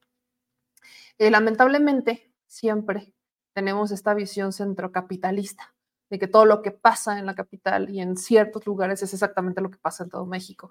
No es lo mismo la gente de la capital y no es lo mismo eh, un cierre de precampaña, donde obviamente va a haber gente, 25 mil personas aproximadamente. Pues sí, claro. Y luego, eh, si las elecciones las ganaras con 25 mil personas, no te digo nada, ¿no? Ahora sí, ya ganaste. Pero no, no, no, no, en realidad las elecciones se ganan con millones de votos. Esos millones no estuvieron en un evento. Ahora, ¿podrán juntar millones? Sí. ¿Los millones que se necesitan para ganar la elección? No. Eh, recordemos cómo el Partido Acción Nacional, entre el PRI y el PAN, van a tener aproximadamente 20 millones de votos y yo creo que ya es demasiado. Yo les apostaría a ambos partidos cerca de unos 10 millones de votos. ¿Por qué? Por el hartazgo que existe hacia los propios partidos políticos, cosa que obviamente le pega a Xochil Gálvez. O sea, todo lo que hace Marco Cortés le pega a Xochil Gálvez, todo lo que hace Alito le pega a Xochil Gálvez. ¿Por qué? Porque la gente dice, a ver, aquí toman decisiones. ¿Qué tanto quieres que esos partidos sigan viviendo a pesar de los pesares? Porque no nada más es un voto para la candidata, es un voto para el partido político. Entonces, claro que van a tener millones de votos, 10 millones de votos diría yo, y creo que son muchos, tomando en cuenta los acontecimientos recientes y eso que todavía no estamos en campaña. Conforme vamos avanzando los meses y llegamos ahora sí a la contienda, ahí sí yo creo que vamos a ver qué tanto alcanza este desgaste de los partidos políticos. Pero estamos hablando de millones de personas, millones de personas que te pueden llenar estadios, millones de personas que te pueden llenar eventos pero eso ya te, eso ya quiere decir que vas a ganar, por supuesto que no. Ahora, el tema de Xochitl Galvez ni siquiera es si llena o no llena los eventos. El tema de Xochitl es qué le está diciendo a la gente que va a esos eventos. Y en este caso, otra vez, y yo lo quiero repetir, no está mal que usen el prompter, no está mal que uses el prompter como una ayuda. Lo que está mal es que dependas del prompter. ¿Por qué digo mal? Cuando usa el prompter como apoyo, pues es que se te pueden ir quizás alguna palabra. A veces en la emoción, entre el micrófono, la emoción, la euforia, la adrenalina y demás, se te podían ir palabras. A, mí me ha pasado muchas veces. Pero una cosa es que puedas tener tus tarjetas de apoyo, que puedas tener tus prompters como para que digas, a ver, espérate, se me fue una palabra, aquí la rescato al aire. Y otra completamente distinta es que dependas enteramente de ese prompter para tu discurso. Eso es lo que está mal. Lo he repetido y lo seguiré repitiendo. En política, la gente se queda con cómo la haces sentir, no, como, no, no que lo que dices. ¿Cuál fue el éxito? ¿Cuál ha sido éxito? El éxito de Andrés Manuel López Obrador. Que el hombre siente y se cree lo que dice. O sea, él realmente siente, él realmente cree lo que está diciendo. Y no es que diga mentiras, es que la manera en la que lo dice, la manera en la que cree lo que dice, es la manera en la que millones de mexicanos sienten y creen lo que viven, lo que pasa, lo que escuchan. Es una parte del fenómeno Andrés Manuel López Obrador, no es un todo, pero es una parte muy importante. La manera en la que comunica, la manera en la que conecta lo que dice con lo que siente, con lo que piensa, con el entorno, con el contexto, la manera en la que hace eco de eso esa emoción se siente en el tono de voz, se siente en la manera en la que hablas, en la manera en la que te diriges. Eso es parte del fenómeno Andrés Manuel López Obrador. El éxito de un político siempre va a estar definido en una parte muy importante de esta, de la comunicación. ¿Qué tan bien sabe comunicar lo que hace? ¿Qué tanto cree lo que está diciendo? ¿Y cómo lo puedes sostener? Porque no nada más es que te creas lo que dices. Si te vas a creer lo que dices es porque tienes con qué sostenerlo. Todo tiene un porqué, todo tiene un fondo. En el caso de Xochitl Galvez, no vemos eso. Vemos que un día dice una cosa, otro día dice otra. Si no tiene un prompter, ay, ya se le fue el prompter y adiós discurso. Y miren, yo tengo déficit de atención. Yo podría entenderlos que es que se te olvida un discurso, claro, pero cuando tienes un déficit de atención clínicamente diagnosticado, hay tratamientos para adultos, justamente para que estés enfocado, justamente para que no estés con el cerebro en todos lados y que ves una mosca y que te distraes con la mosca. Existen técnicas también, existen ciertas estrategias que cada quien usa justo para enfocar toda su atención en lo que necesitan y que no empieces a debrayar. Son cosas que uno ya sabe, que uno ya conoce. Cuando vemos a una Xochitl Galvez, vemos que tropieza y tropieza y por más prompters que le pongan, se vuelve a tropezar. Vamos a escuchar un poco de lo que dijo en este su cierre de pre-campaña en un evento lleno en la Ciudad de México.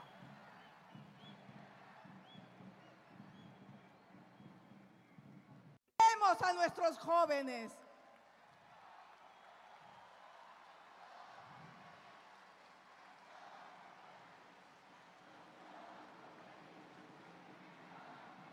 Tenemos que dar la lucha por los comerciantes que lloran con desesperación y rabia por pagar el maldito derecho de piso. Tenemos que dar la lucha por nuestros campesinos que además de sufrir la delincuencia, pierden sus cosechas por la sequía, que es crear empleos.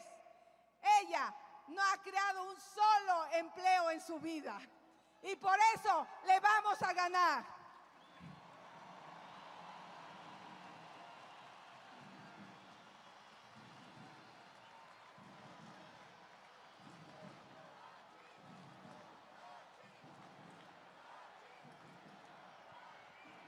No se oye. Que Más fuerte. vaquero. Claudia quiere que te conformes y yo estoy convencida que tú mereces más. Le vamos a ganar porque ella quiere un país donde los pobres sigan siendo pobres y yo quiero un país de clase media fuerte. Le vamos a ganar porque ella dice que México está mejor que nunca. Y eso, vaya que es mentira. Yo sí vivo en la realidad de los mexicanos. Yo sí camino las calles. Yo sí escucho a la gente.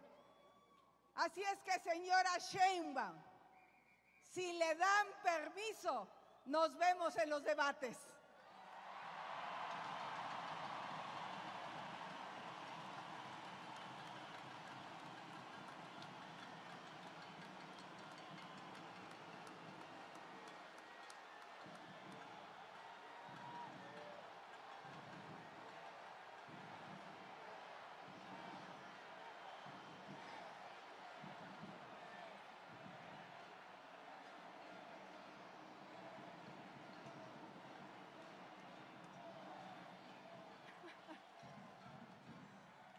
La precandidata de Morena dice que México está mejor que nunca.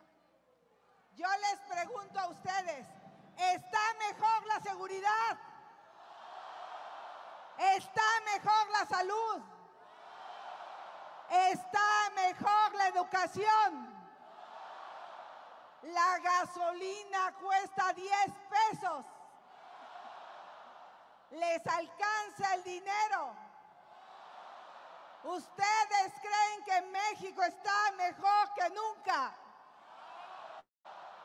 ¿Ustedes creen que con un millón de muertos, con el sistema de salud en ruinas, con la educación reprobada y el campo abandonado, México está mejor que nunca?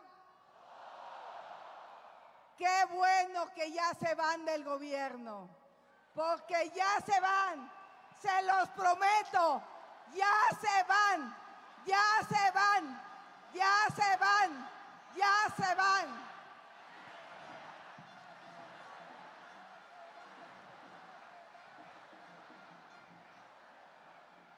Ya se van por corruptos y por ineptos. Amigas y amigos, se los he dicho y aquí se los vuelvo a repetir. Las opciones solo son dos.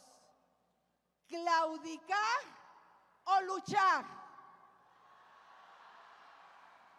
Claudia es claudicar. Claudicar significa rendirse, doblarse, agacharse, obedecer, conformarse. Y México no puede claudicar. México quiere luchar. Luchar por la vida, luchar por la verdad, luchar por la libertad. Luchar porque eso lo digan sin un prompter, neta, insisto, no es tan complicado lo que está diciendo, pero aún así lo tiene que leer. Órale. Solo quiero recordarle un par de cositas. La primera, no se permiten prompters en los debates del INE, que son tres, así que tendrá que llevar su discurso escrito para entonces leerlo. Yo no sé si le van a pasar las respuestas de los, si le van a poner un apuntador o algo, porque algo que a mí me queda perfectamente claro es que eh, ella no, que, no, vaya, yo no sé cómo le va a hacer con los debates. Yo no sé cuando empiecen las preguntas en los debates qué es lo que va a hacer. Les puedo apostar un par de, líneas, ¿no? Es que a ustedes se les cayó el metro. Oiga, pero es que, ¿qué opina sobre el sistema de aguas? Es que se les cayó el metro. Es que ustedes este, no pudieron con lo de Yotzinapa, no lo resolvieron, no pudieron con eso. Oiga, pero ¿usted qué propone para seguridad? No, pues yo propongo que rescatemos las experiencias exitosas de Felipe Calderón. Ese es, mi punto. Yo veo, después de, sobre todo después de escuchar este, este discurso de Xochitl Gálvez o esta, pues esta lectura de prompta de Xochitl Gálvez, porque ni a discurso llegaría, creo que ella solamente está, y la, porque se ve en su cara, se ve la risa, siento que una Xochitl Galvez está aprovechando sus cinco minutos de fama. En este caso serían sus meses de fama. Creo que en esto, yo creo que Xochitl Galvez está, está en el entendido de que no va a ganar, pero está aprovechando cada minuto de esta campaña para sacar su fama. ¿Por qué? Yo, yo no sé si le esté beneficiando con el tema de los contratos. Habrá que ver, porque por ejemplo, Xochitl habla de transparencia, habla de verdad. Yo solamente estoy, pues, esperando que Xochitl nos diga cómo consiguió su primer contrato público, ¿no? Nada más es como una de las, las primeras preguntas que uno tiene. Pero quiero recordarles que cuando Xochitl habla de luchar, hay allí ciertas lagunas, como la de por qué empezó a ganar 40 mil o 50 mil pesos, dependiendo del año en el que escuches el testimonio o la anécdota, trabajando en el INEGI.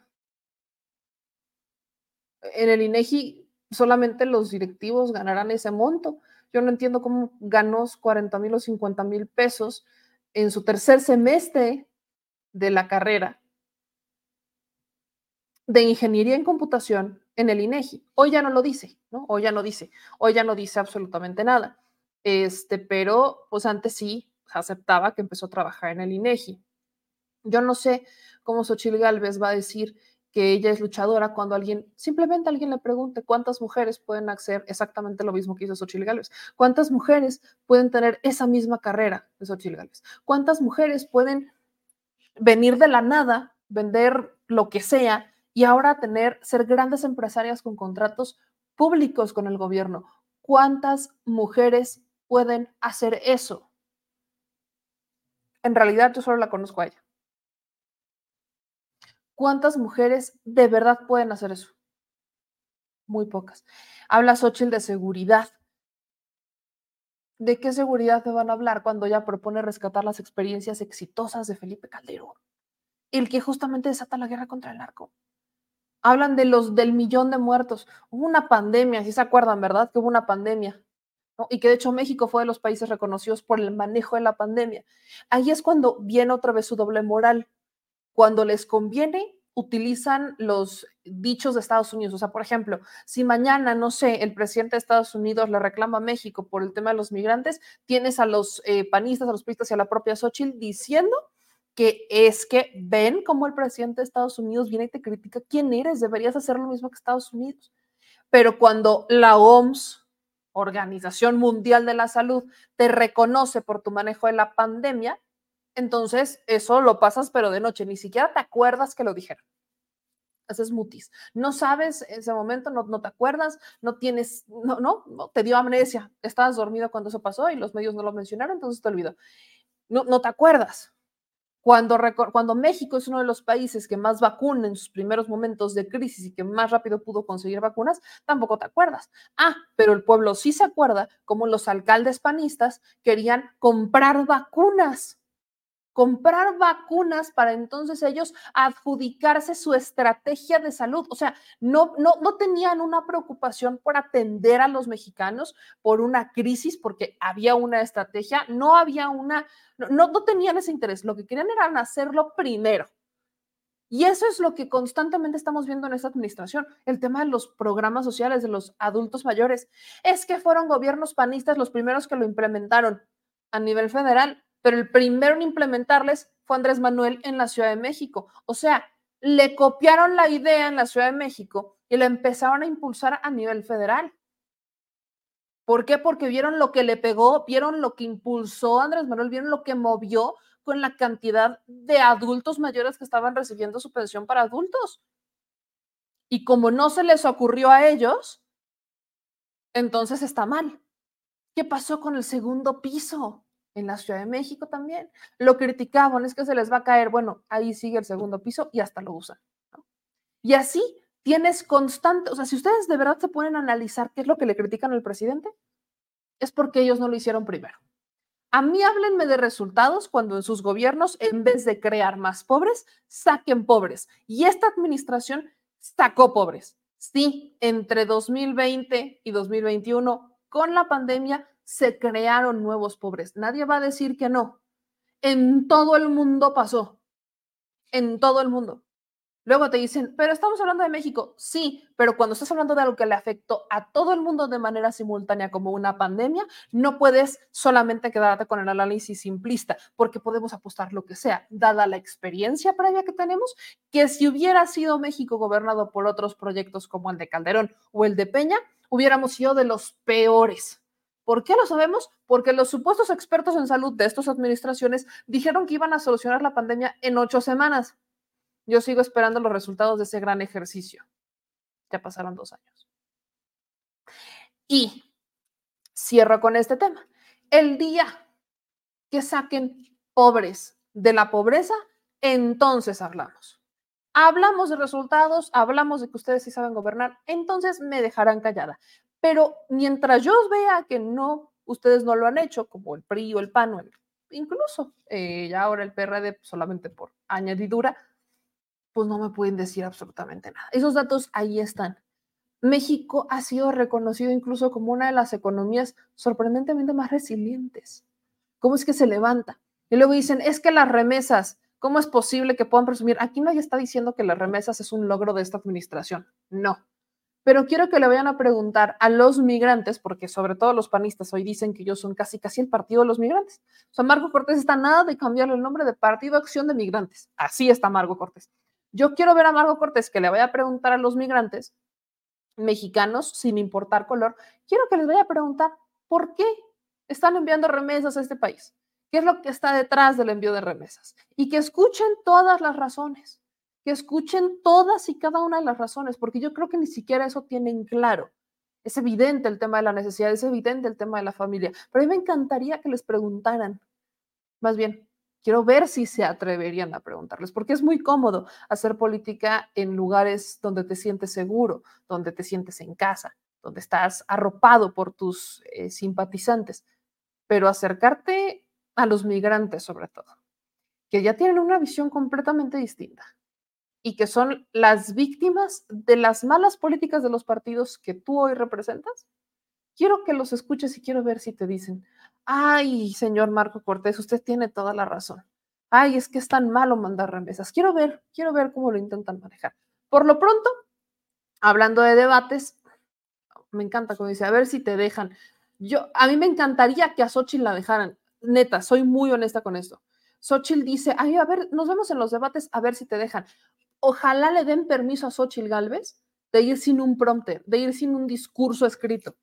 Me encantaría que le dieran permiso a Xochitl Galvez de ir sola, de neta ser ella y de irse al debate como ella quisiera. Me encantaría ver eso. Pago por ver. Pago por ver que dejen a Xochitl ir solita con sus ideas al debate. Pago por ver. Evidentemente, Claudia tiene que ir a los debates, también Jorge Álvarez Maínez. Ya tenemos la fecha confirmada de los tres debates. El primero es el 7 de abril ese va a ser en las oficinas centrales del Instituto Nacional Electoral.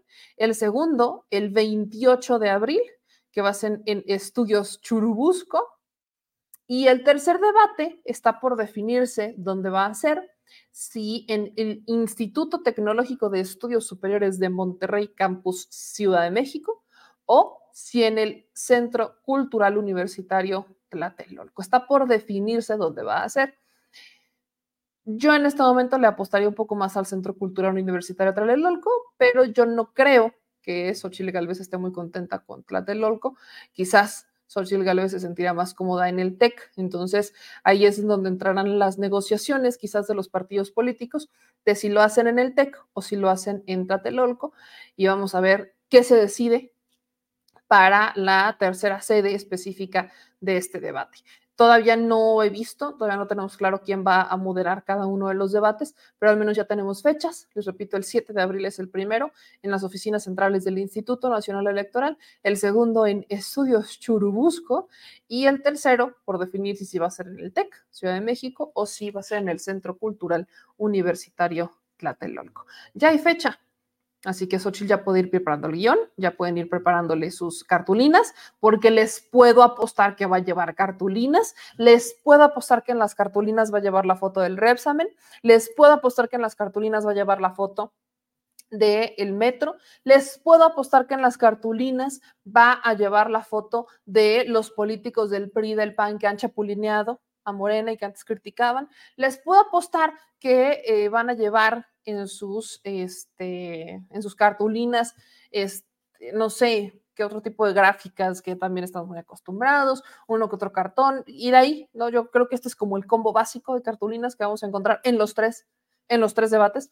Y bueno, así de predecibles son, que todavía estamos a meses del primer debate y ya sabemos al menos cuáles son las cartulinas. Xochitl tiene tiempo para que le escriban un guion para intentar aprendérselo o al menos intentar escribir uno propio, porque el reto no es si van a dejar a Claudia ir a, uno, a un debate, eso evidentemente va a pasar porque nadie le tiene que dar permiso, pero el reto es que Xochitl pueda sacar el debate sin leer un prompter y realmente sintiendo lo que va a decir, escribiéndolo ella al menos.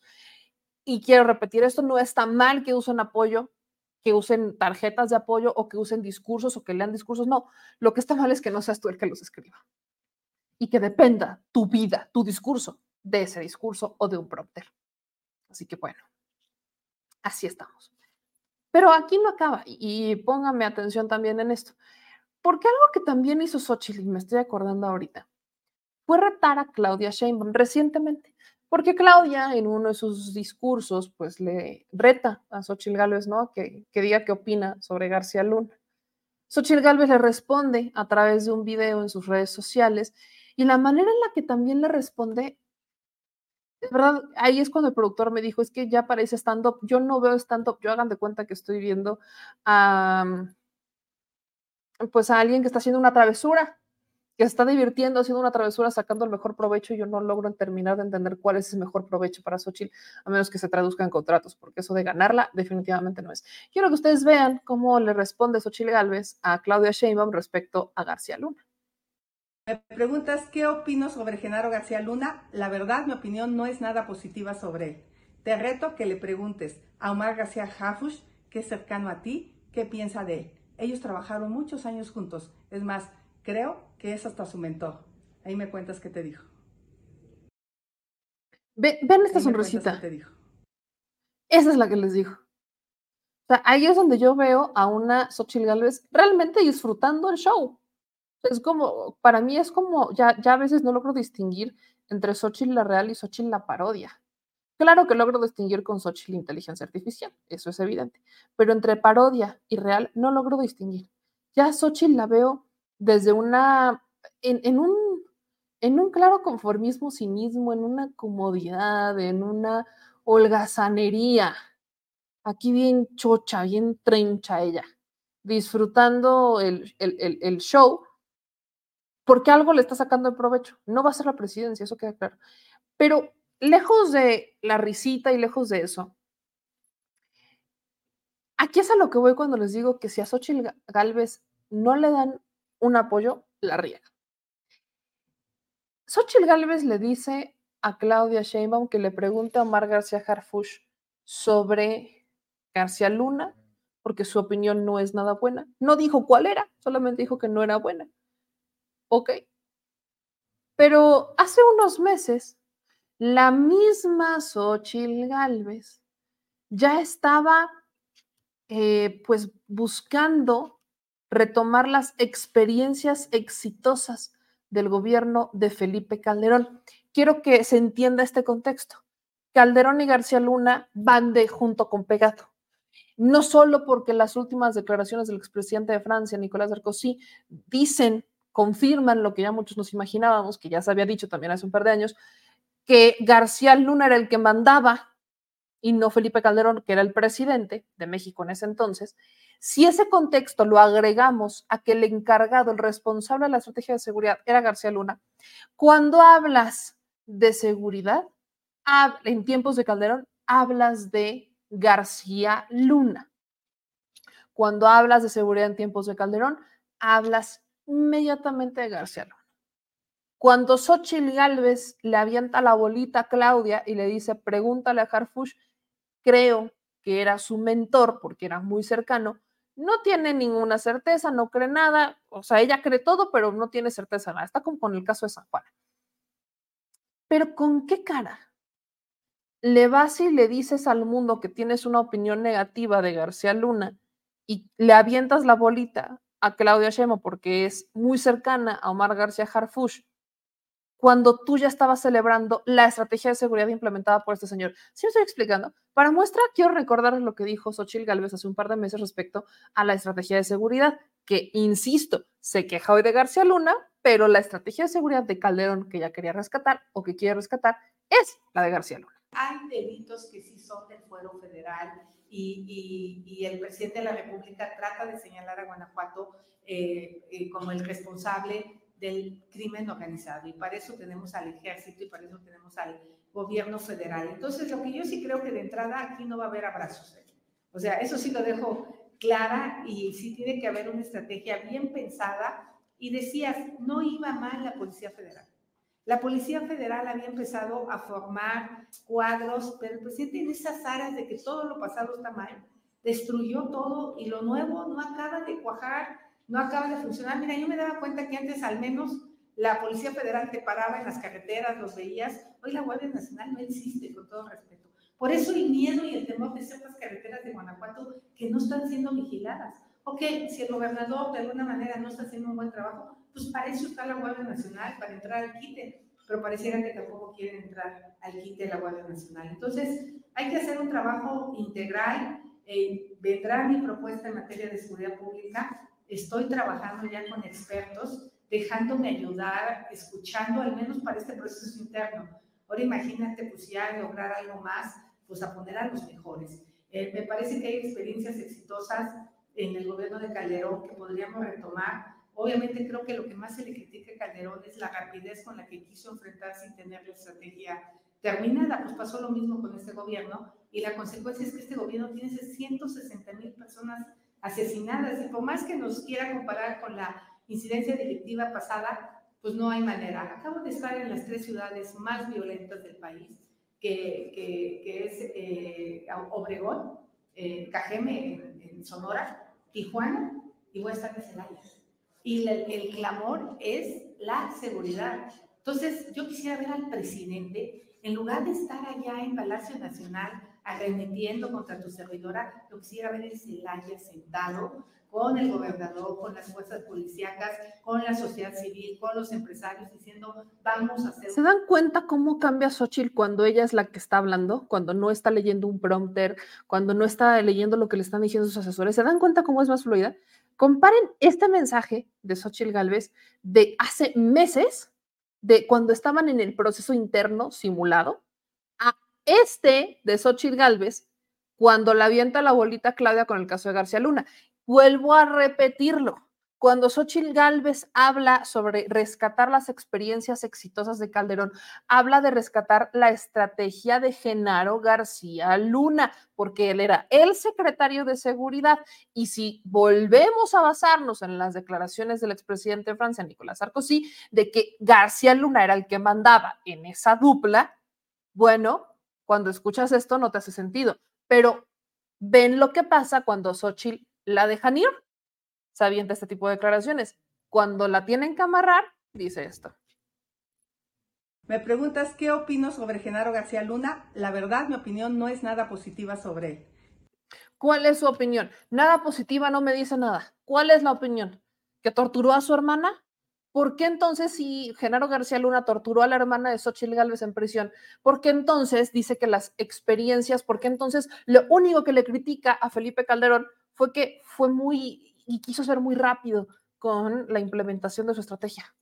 No tiene ningún tipo, no tiene ningún tipo de lógica lo que estoy diciendo. Te reto que le preguntes a Omar García Jafush, que es cercano a ti, qué piensa de él. Ellos trabajaron muchos años juntos. Es más, creo que es hasta su mentor. Ahí me cuentas qué te dijo. Ahí me cuentas qué te dijo. Si esto no es un comercial, señora. Neta, esto no es un comercial. Net- o sea, de verdad, hace unos meses Ochil Gálvez decía que se iba a asesorar por los mejores. ¿Consideran que Cabeza de Vaca es de lo mejorcito que tienen? ¿Neta no encontraron otro? ¿No pudieron desempolvar a alguien? Miren, si García Luna no estuviera en prisión, estoy, les apuesto que sería asesor en seguridad. Porque un día dicen una cosa y otro día sí dicen otra. Pero voy a más. Porque Xochil Gálvez todavía fue muy cuestionada por esta declaración donde dice que, pues, García Luna, o sea, que la estrategia de Felipe Calderón, que había que rescatar sus estrategias exitosas. Y aquí les rescató este tuit donde dice, experiencia exitosa, todos somos Juárez. Dio resultados porque su enfoque de atención era integral y se basaba en la participación ciudadana que fue grandiosa. Eso es lo que hablo de exitosa. Ciudad Juárez es un antes y un después de dicho plan. No inventen ni quieran poner palabras en mi boca que no son.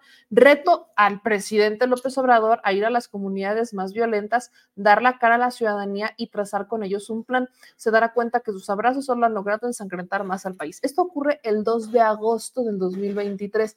Xochitl, ande- Xo- Xochitl Gálvez yo creo que se quede preparatoriana y anda retando a todos. Mañana nos va a retar un beer pong seguramente, ¿no? O a un gelatina pong. Te reto a un gelatina challenge. O sea, anda retando a todos. ¿Por qué? Porque cree que retándolos va a picarles el orgullo y le van a responder. Xochitl, los únicos retos a los que los políticos que van ganando o que tienen el sartén por el mango aceptan son cuando vienen de alguien que les da batalla, no de alguien que con sus propias palabras les ayuda a crecer. Esa es una gran moraleja, un gran consejo. Creo que valdría la pena que lo escucharan. Porque Xochitl anda retando a todo el mundo desde hace medio año y nadie la pela. Nadie le responde el reto. Nadie se los responde. Ah, no la retes a ella porque tampoco te responde. Entonces, Xochitl reta, reta y va retando y va retando y va retando y bueno, estamos a nada de que haga una entrada como la de Sandra Cuevas con la canción de Eye of Tiger, sintiéndose Apollo Creed, nada más que ella sería más como peso pluma, un poco.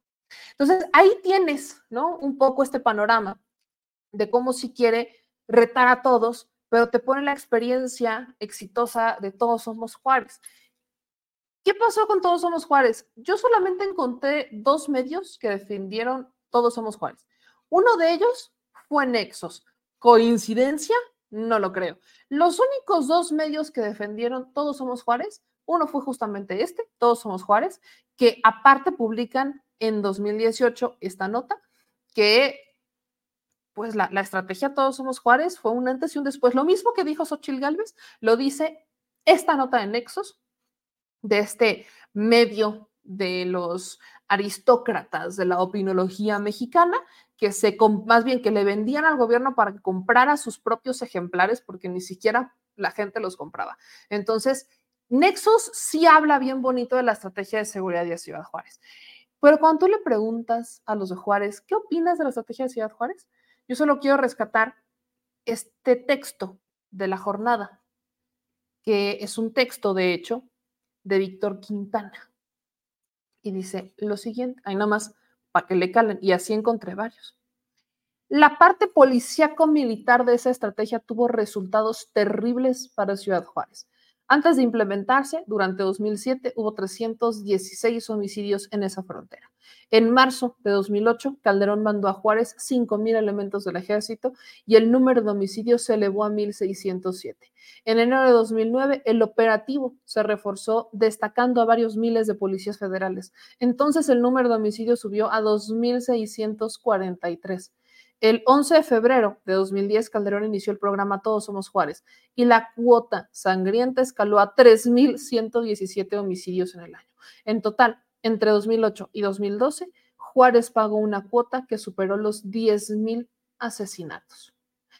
Obviamente, Calderón vendió su estrategia en Harvard, por eso esta columna se llama Juárez, lo que Calderón no enseña en Harvard porque la segunda nota que encontré a favor de Juárez fue justamente cuando se la publican, porque Calderón publicó un ensayo donde hablaba de esa estrategia Todos Somos Juárez en Harvard, ¿no? La publica y él muy contento.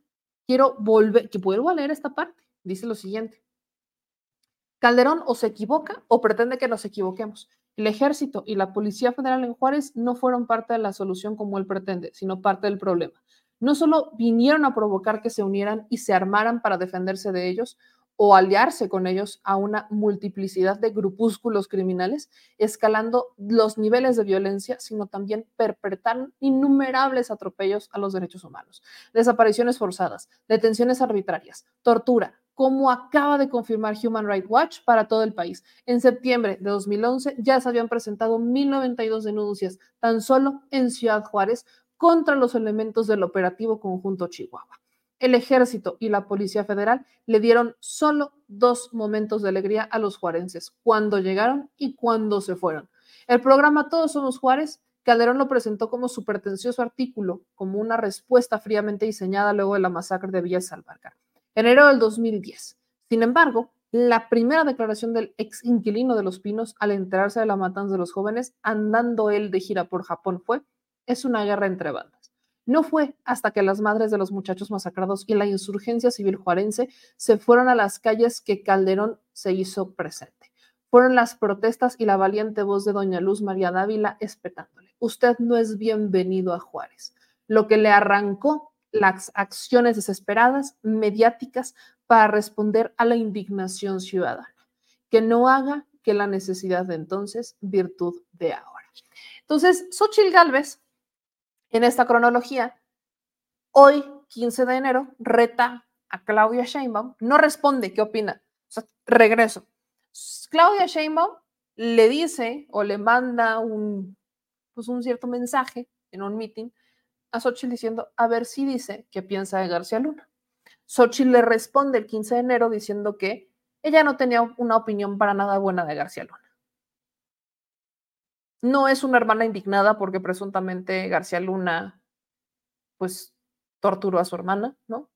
Vaya, si yo tuviera un hermano que hubiera sido torturado, no, no, no te diría que el torturador o el que estuvo detrás de la tortura no tengo una opinión buena de él. No, no, no sabes lo que te diría. Si me enojo con gente que no es mi familia, que me vienen y me denuncian cuando son abusados en una cárcel, cuando hay injusticias, si me enojo, y ya saben cómo me pongo, cuando hay una injusticia con alguien que no es mi sangre, imagínense si fuera con alguien que es mi sangre. Bueno, eso no pasa ni de broma. No vemos esa reacción genuina de una persona enojada porque torturarían a una de sus familiares en contra de ese personaje. No existe. Se remite a decir, mi opinión no es para nada buena. Dos, Xochitl Galvez, en agosto del 2023, presumía que quería rescatar la estrategia o las experiencias exitosas de Felipe Calderón como la de todos somos Juárez, y presumía el papel de la Policía Federal. García Luna estaba encargado de esa área. Y te remites a decir que tu opinión no es para nada buena. Y luego le dices a Claudia que le pregunte a Harfush. A Harfush le van a cuestionar eso y mil cosas más siempre. Pero es que hay que tener madre, disculpe usted. Por ahí me decían que hay una muy, y me gustó esa manera, hay que tener 10 de mayo. Hay que tener 10 de mayo. Hay que tener 10 de mayo para, para atreverte a aventar la bolita de alguien cuando tú no tienes ni siquiera los pantalones para realmente opinar. ¿Por qué? Porque si opinas, ya vas a contradecir todo lo que has estado contradiciéndote, que de por sí, aunque solamente te remitas a decir que tu opinión no es particularmente buena, ya ya te fuiste encima de lo que dijiste hace meses de rescatar las experiencias exitosas de Calderón, como el programa Todos Somos Juárez, defraudadísimos, por cierto. Eso es lo que pasa con la señora X. Es exactamente lo que pasa con la señora X. Y por más que me digan a veces en los comentarios, ya deja de hablar de la señora X, señores, es candidata a la presidencia de la República. Está buscando un cargo y está haciendo su campaña con nuestro dinero. Sí, seguiremos hablando de ella porque hay que abrirle los ojos todavía muchas personas, sobre todo diría yo a muchas mujeres que, repito, de mi generación, muchísimas mujeres creen en Xochitl Gálvez como la mujer luchadora que, con las que se identifican. Yo no sé si muchas de las mujeres hoy se identifican con una Xochitl Gálvez que no es congruente, que es incapaz de defender a las mujeres, porque ahora tiene que pensar en lo que le digan los tres partidos antes, porque es que como representa tres partidos, ella ya no tiene una opinión propia. Eh, alguien, yo, yo no sé qué otra mujer realmente, neta, diga es que yo me identifico con una mujer como Xochil Gálvez por lo de las gelatinas. Si ese es tu argumento, está bien, pero ¿qué pasó con lo de las gelatinas? Si, el tema de las gelatinas fue muy lucrativo para Xochil Gálvez, ¿por qué no sacó a la hermana de la situación en la que estaba? ¿Por qué su hermana terminó metida en el crimen? ¿Por qué no intentó ayudarla? Yo no, o sea, Xochitl habla a veces que su hermana fue abuso, fue torturada por García Luna. Realmente intentó defender a su hermana, ni siquiera, ¿qué te dice eso? Si no puedes ni siquiera defender a tu familia. Ha utilizado el tema de su papá. Primero su papá era un alcohólico que abusaba y luego ahora su papá es como su prócer porque era priista. Yo no me identifico con una mujer que no es capaz de defender apasionadamente lo que piensa, así no estés de acuerdo con ella pero no es capaz de defenderlo porque tiene que ir primero a ver qué le dicen los otros tres partidos para entonces, pues, tenerlos contentos y ahora sí a partir de ahí hablar. No conozco, de verdad no logro concebir cómo hay mujeres de mi generación de 30 años que se logran identificar con eso, con ese tipo de actuar. Cuando justamente si tu, tu idea de identificarte con una mujer es porque es luchadora, eso, eso tampoco es cierto. Neta, ¿cuántas mujeres pueden tener contratos de 1.400 millones de pesos. El día que al menos el 50% de las mujeres tenga esa oportunidad, hablamos. Y entonces, ahora sí, ¿cuántas iniciativas ha presentado Xochitl para poner el piso parejo para las mujeres? ¿Cuántas iniciativas ha presentado Xochitl para ponerle el piso parejo a los indígenas? Desde que es la representante de los partidos, empezó con eso, pero antes no lo hacía. Desde que Xochitl empezó a ser la candidata de los tres partidos, empezó a presentar iniciativas para los migrantes, empezó a presentar iniciativas para los indígenas, empezó a presentar iniciativas para las mujeres.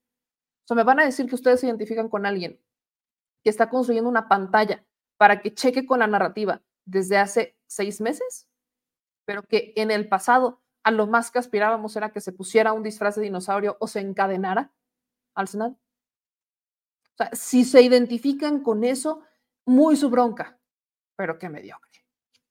Y cerramos con esto, mi gente. Los voy a dejar con un fragmentito de esta entrevista que le hicimos a Gaby Osorio, que ella es aspirante de Morena a coordinar los comités de la defensa de la 4T en Tlalpan, una alcaldía que ya gobernaba Morena, pero que perdieron.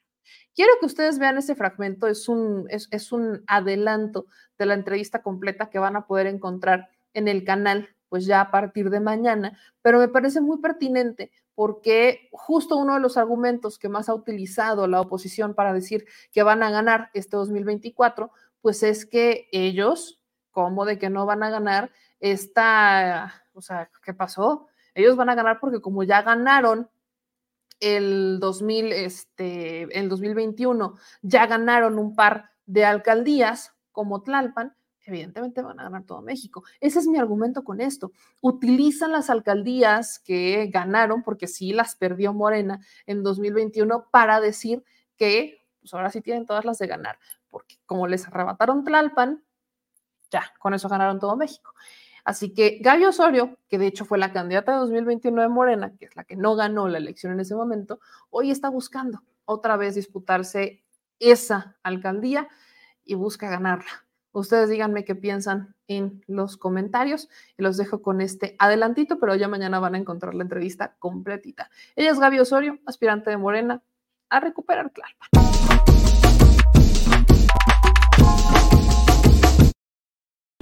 Entonces, yo creo dos cosas. Una, a ver, es normal que haya pues por las figuras que hay, ¿no? Incluso voy a poner un ejemplo, como en la presidencia, ¿no? Para cuando hubo el tema de la, coordinadora, coordinador a nivel nacional, pues estaban unos que apoyaban a tal compañero, a tal compañero, a tal compañero. Eh, en mi caso, yo siempre estuve apoyando a la compañera este, Claudia Sheinbaum y es normal que haya afinidades ¿no? con ciertos compañeros eh, por su manera de trabajar, por su manera de operar, por su manera de tener, de pensar la cuarta transformación. Eso me parece que es normal ¿no? y que cabe dentro de, Morena. Sin embargo, yo creo que se empieza a caer en un error cuando la militancia y otras expresiones alzan la voz y es, no, a ver, callen, ¿no? Porque si está alzando la voz que ya está criticando la cuarta transformación, me parece que ese no es el camino. Y ha pasado dentro de Morena, o sea, sí, sí pasa, ¿no? Y yo creo que eso tenemos que, se tiene que cambiar, ¿no? Porque sí se necesita la crítica dentro del partido. Se necesita que le- la gente hable de lo que no se está haciendo bien, porque no todo lo que está pasando en Morena es correcto. Claro. ¿no? Todo lo que está haciendo el gobierno, y lo digo, no todo lo que está haciendo el gobierno eh, eh, tiene la mejor ruta, ¿no? Hay cosas que creo que podemos mejorar, ¿no? Claro, claro. Y yo creo que la autocrítica sirve mucho para avanzar correcta, correctamente en, el camino. Entonces, yo creo por eso yo también digo, cuando hay militancia que alza la voz y dice no estamos de acuerdo con esto, me parece que eso es sano para el partido. Eso es sano. Tú me dices que acompañas a Claudia Sheinbaum cuando ella es la jefa delegacional de la ahora alcaldía Tlalpan. ¿Cuáles fueron los retos en ese momento? Cuando entran con, con la doctora Claudia, cuando entra este proyecto ya eh, de, este obradorismo más fuerte, consolidado. ¿Qué, ¿Cuál fue el reto con el que te enfrentas o con el que se enfrenta este movimiento en Tlalpan en ese momento? Sí fue sumamente complicado y la verdad eso es una muy buena pregunta porque eh, la gente sí nos comenta ¿no? en el territorio, es que qué se hizo del 2015 al 2018. Hay una gran aceptación para la doctora Claudia aquí en Tlalpan porque ha sido el mejor gobierno en ese entonces delegacional. A pesar del tema del, del Repsamen. Sí. sí, que sí. creo que es Sí, algo no. que incluso cuando ya eh, la doctora es eh, jefa de gobierno, se le, se, se le siguió cuestionando, pero vaya, por eso te lo pregunto, ¿aquí hay una aceptación todavía a pesar de eso? Sí, sí, sí, porque ese suceso, ¿no? En el que también nosotras estuvimos ahí, o sea, vivimos ese suceso tan Claro. lamentable, ¿no? Tan fuerte, eh, hubo consecuencias, ¿no? O sea, hubo consecu- de consecuencias de quienes fueron responsables de esa situación. Y Claudia dio la cara, ¿no? Y todavía siendo jefa de gobierno, eh, pidió disculpa pública. Obviamente diciendo, a ver, se pide la disculpa pública, pero quienes fueron los responsables de ese, de esa, de ese suceso ahora están pagando, ¿no? Es lo que queremos, justicia, y se dio la justicia. Entonces, la campaña de movimiento es estar en el territorio, pero sería ingenuo pensar que nada más es ahí, ¿no? Y hay otras aristas y otros campos para Sí. poder incidir. Uno de ellos, y lo bien dice Andrés Manuel, y él ha logrado, Andrés creo que también ha logrado lo que ha logrado en términos de comunicación porque usa las redes sociales. Eh, pero antes del 2021 me parece que Morena no tenía ese ámbito bien trabajado, o sea, no lo tenía incluso como en, en la mesa, en el radar, faltaba mucho en cuestiones de comunicación, incluso para el gobierno en ese momento de la ciudad, comunicar todos los grandes logros que se han hecho en estos años, eh, yo creo que lo veía ahí un poco difuso. Después de lo que pasó en el 2021, creo que aprendimos de eso y ahora pues, estamos metiendo al tema de las redes sociales. ¿Cuál es la diferencia que tuviste en 2021 con Alfa? 7 mil votos. 7 Son mil 2%. votos. O sea, es Nada. nada. Sí. ¿Con cuánto se gana Tlalpan? ¿Con cuántos votos De- han estado ganando aproximadamente? Depende. Eh, nosotros estuvimos en el 21 como elección intermedia, duplicamos la votación que tuvo Claudia Sheinbaum en la votación intermedia eh, previa, que fue Ok. el 2015. Ella tuvo 67 mil votos, nosotros 115 mil. Es decir, fue una buena votación. ¿No? Lo que no se esperaba era este fenómeno donde la clase media saliera de, como si fuera una elección presidencial. Por eso vemos muchas posibilidades de ganar en el 2020, en este año, porque ellos parece ser que ya dieron su todo. No nos confiamos, ya no podemos decir eso, ¿no? Ya no. Pero parece que en el 2021 arremetieron con todo. Nosotros no. O sea, falta todavía. Sí, no, porque en 2021 no dieron el todo por el todo en, en la elección. Si lo hubieran dado el todo por el todo, creo que la... ¿Y qué esperamos en este? En el 2018 tuvimos con el fenómeno de Andrés Manuel 180 mil votos, que fue la más votada de la Ciudad de México esta alcaldía. Eh, nosotros esperamos, pues igual en este año, pues tener la cantidad, sobre todo sabiendo que Claudia está teniendo un gran este, este, pues, entusiasmo, una gran aceptación a nivel nacional que calculamos puede tener más votos que el propio presidente. Nosotros acá pues calculamos más de 200 mil votos en favor del proyecto de la ¿Creen que pueda. Claudia tener más votos que el presidente? Bueno, al menos en... Yo creo que puede ser posible. Creo que ser- sí puede ser posible. Trae la aceptación de, de, de lo que ya hizo Andrés Manuel y sobre todo por algo que también, a ver, es, es lamentable que por parte de la oposición no haya una candidata a nivel nacional que pueda eh, contrarrestar, no en términos del perfil ni nada, sino con un proyecto, ¿no? que fue lo que hizo Andrés Manuel en el 2018. O sea, yo voté por Andrés en el 2018, sí, por Andrés, es un carismático, es este, el, el tema de su autoridad moral, todo, pero a mí lo que me, me llamó fue que tenía un proyecto que tenía claramente el diagnóstico que vivía este país, ¿no? que mencionaba las cosas como eran, de que somos un país donde la mayoría de la gente es pobre y se dice así pobre, ¿no? ¿Qué vamos a hacer? Y presentó un diagnóstico. Eso a mí me llamó, me, me entusiasmó. Dije, aquí es, ¿no? porque hay una vía, hay una alternativa.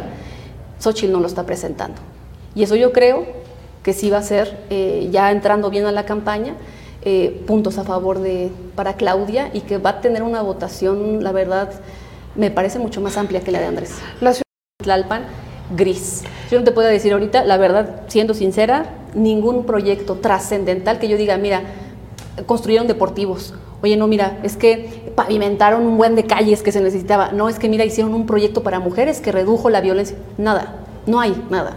Y eso que a mí me gustan los datos. O sea, a mí me gustan también los, me gustan los datos duros, no solamente es el discurso. O sea, tú te, te has puesto a hacer como tu tarea de decir, a ver, ¿qué está haciendo la alcaldía de Tlalpan en este momento para pasar lista de, a ver, no sé, en el tema de los embarazos, ¿no? ¿Qué programa están haciendo para erradicar los embarazos? O, Por ejemplo, o cosas tan este, lindas digo, como- adolescentes, perdón, porque luego me escuchan y me van a cortar y me van a cancelar. Embarazos adolescentes, gracias.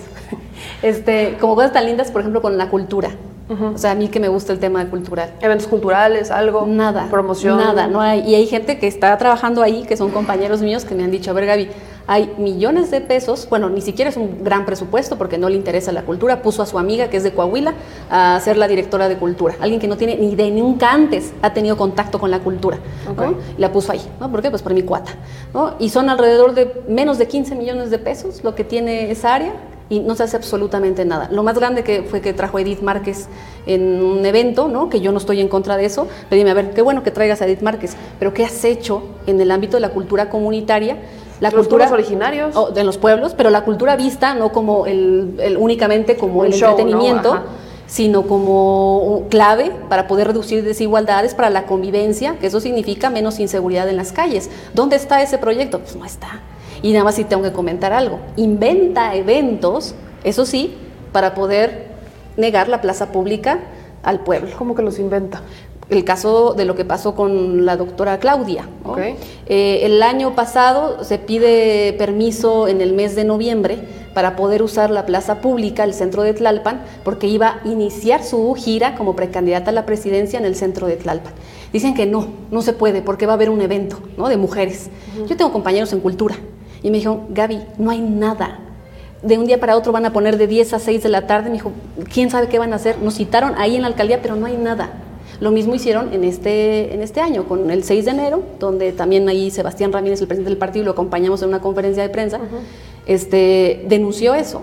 Los compañeros me dijeron, un día antes no sabemos qué elencos van a estar, no sabemos cómo vaya a ser la dinámica, pero ya nos citaron a las 10 de la mañana aquí. Y el evento nunca existe. Hizo unas cosas de Reyes Magos, ¿no? Pero el tema es, es Improvisado. algo que se improvisa, no es algo que se haya pensado para negar la plaza pública. ¿no?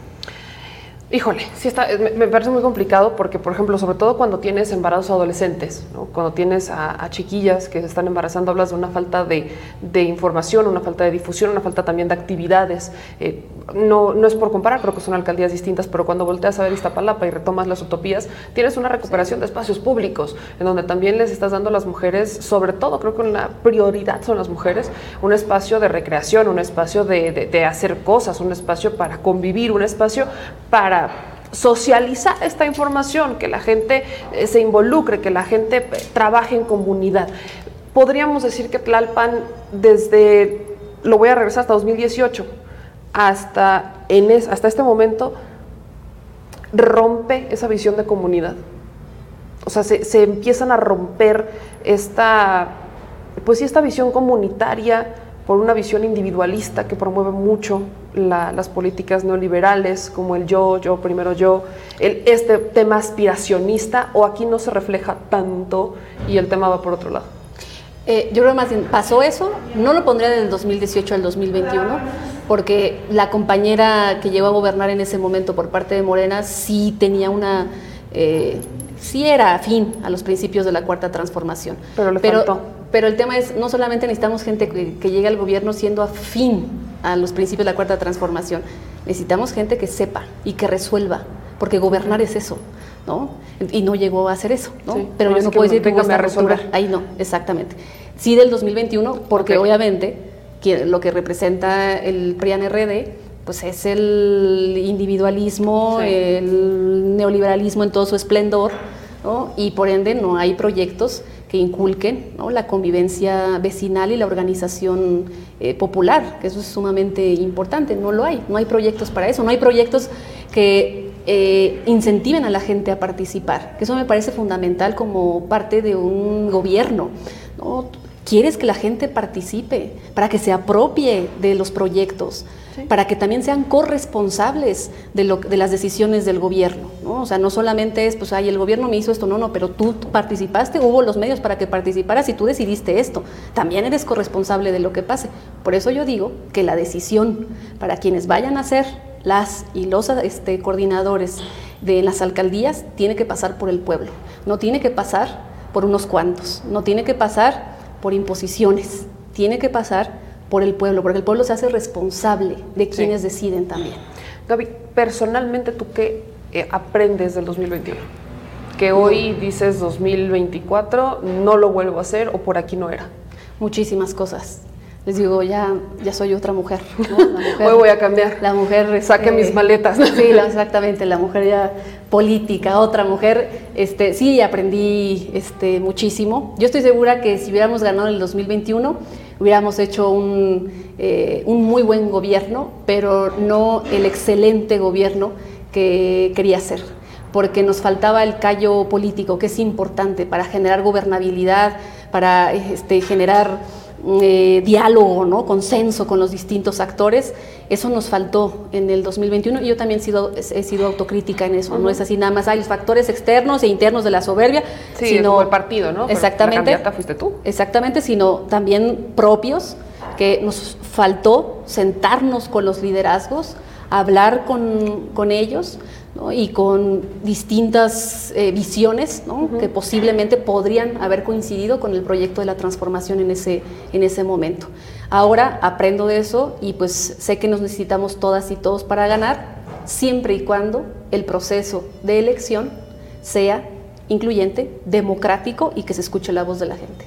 Gaby, en, en Morena estamos viendo el, el efecto eterno de los políticos que cuando ven perder su proyecto, cuando ven que la derrota está cerca, pues empiezan a brincar donde está el lado ganador. Eso ha pasado a nivel nacional, hemos visto priistas, panistas, perredistas, sobre todo creo que en la Ciudad de México ha sido muy marcado, en Sonora, en Hidalgo y demás, decir, pues yo renuncio a mi eterna militancia y ahora me voy con Morena, porque ¿qué creen? Que, que ahora sí yo en la supertransformación, ¿no? Y hay de perfiles a perfiles también, hay que decir que luego hay unos que dices, ah, sí, mira, bien transformado, milagro, milagro. Pero, ¿hasta dónde este famoso pragmatismo? Porque entiendo, y lo he explicado, he intentado explicarlo, esto es un fenómeno muy natural, siempre pasa, esperar a que la política se transforme de una manera como quisiéramos, donde vemos perfiles que realmente van por una ideología, es un proceso largo, no lo vas a lograr en seis años. Y pues Morena hoy es la mielecita, y a la miel se le acercan abejas y se le acercan moscas. ¿Cuál es la línea para decir, bueno, está padre, qué bueno que quieras venir y participar, qué, qué amable, pero cuál es la línea para decir, hasta aquí, para no contaminar el proyecto? Porque yo yo honestamente no me creo las conversiones express, no, no, no, no, creo que existan. Y también creo que pudiera ser una propia estrategia de, no, no, lo descarto, quizás es una versión más maquiavélica, pero de decir rumbo a un plan C, rumbo a la consolidación de un segundo piso, decir, pues ya sabemos que aquí van a ganar, mejor nos vamos de este lado. ¿Y quién nos garantiza que, por ejemplo, el Congreso, después no digan, ¿sabes qué? Me cambio de bancada, ya tuve una de Telles, han tenido muchos personajes, así que la, ideología se termina cuando el hueso este, no es garantizado. ¿Cuál, desde tu visión, sería el límite para esto? ¿Debería existir algún filtro? ¿Existe algún filtro? Sí, a ver, yo creo que la política es también la herramienta para hacer posible lo imposible. Y que para eso tú necesitas tener un equilibrio entre los ideales y principios y el pragmatismo. Porque si nada más te basas en los ideales y los principios, no avanzas, porque ya hay eh, un sistema que se conformó, ¿no? no avanzas en eso. Pero si te vas del otro lado, al puro pragmatismo, te conviertes en uno más de lo que estamos criticando y de lo que estamos confrontando. Entonces me parece que tiene que haber este equilibrio. Con la llegada de muchos este, eh, personajes ¿no? este, que estaban en otros partidos políticos, sí, nosotras, en mi caso, decimos bienvenidos a todas y todos, ¿no? No podemos este, cerrarnos y decir tú no, tú no, quiénes somos también para estar juzgando a unos o a otros. Como bien dices, claro que hay de personajes a personajes. Sí, hay unos ¿no? que dices, bueno, está bien, pero Sí, hay otros que sí, se brinca así como el... Y- pero lo que yo sí creo es que en este equilibrio sí debe de haber respeto a, a la militancia, debe de haber respeto a quienes han construido este partido, sumando a todos los perfiles, no estoy siendo sectaria, sumando a todos los perfiles. Y quienes lleguen a los cargos, a, la- a los cargos de toma de decisión, sean los mejores que representen el proyecto obradorista. Eso se puede definir, sí, a través de una encuesta, ¿no? O a través ¿no? de eh, escuchar a- al pueblo, ¿no? El, pu- el pueblo sabe y conoce cada uno de los personajes. Entonces, yo creo que es la manera de hasta ahora, ¿no?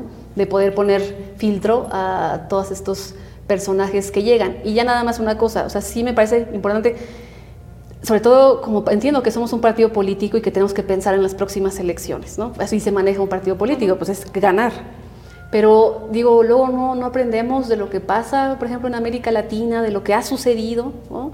Y que no vemos, ¿no? Más allá de los próximos tres años y que necesitamos esa formación de cuadros si queremos realmente hacer que el proyecto de la cuarta transformación sea un proyecto que se consolide más allá de, de las próximas elecciones. Necesitamos formar cuadros y esos cuadros se forman con la formación política, valga la redundancia, y que estos cuadros lleguen a esos espacios de toma de decisión. ¿Ves algún riesgo dentro del proceso? A- Al principio hablabas de cómo, y lo has repetido, cómo Morena tiene que escuchar a sus militantes, a sus bases, a quienes ayudaron a construir el movimiento, tener un equilibrio con este pragmatismo para seguir creciendo, pero eh, también hablabas de cómo los errores del PRD no se pueden, se deben de aprender para no repetirlos en Morena. Yo veo muchos perfiles, no solo en Tlalpan, sino a nivel general, que dicen, yo milito con la 4T y yo soy súper obradorista. Pero, por ejemplo, en el tema de las 40 horas ves que están en contra de, de las 40 horas, algo que para Morena es pues, de estas cosas muy básicas, ¿no? De decir, bueno, es que la, la justicia laboral creo que indispensable para entender una lucha de izquierda. ¿Ves que en Morena se, se podrían correr esos riesgos? ¿O crees que sí se aprendió de los errores del PRD o de los errores del 2021? Yo esperaría que en el caso de la Ciudad de México y que en el caso de Tlalpan, eh, Morena tenga altura de miras y si quiere, ahora lo pongo así, si quiere ganar la Ciudad de México y si quiere ganar y recuperar las alcaldías, tiene que ser con procesos donde se escuche a la gente. Si no hace eso, el riesgo es de que lo que se ve ya en un escenario favorable no se llegue a eso por decisiones que nos están tomando de manera correcta. Ese es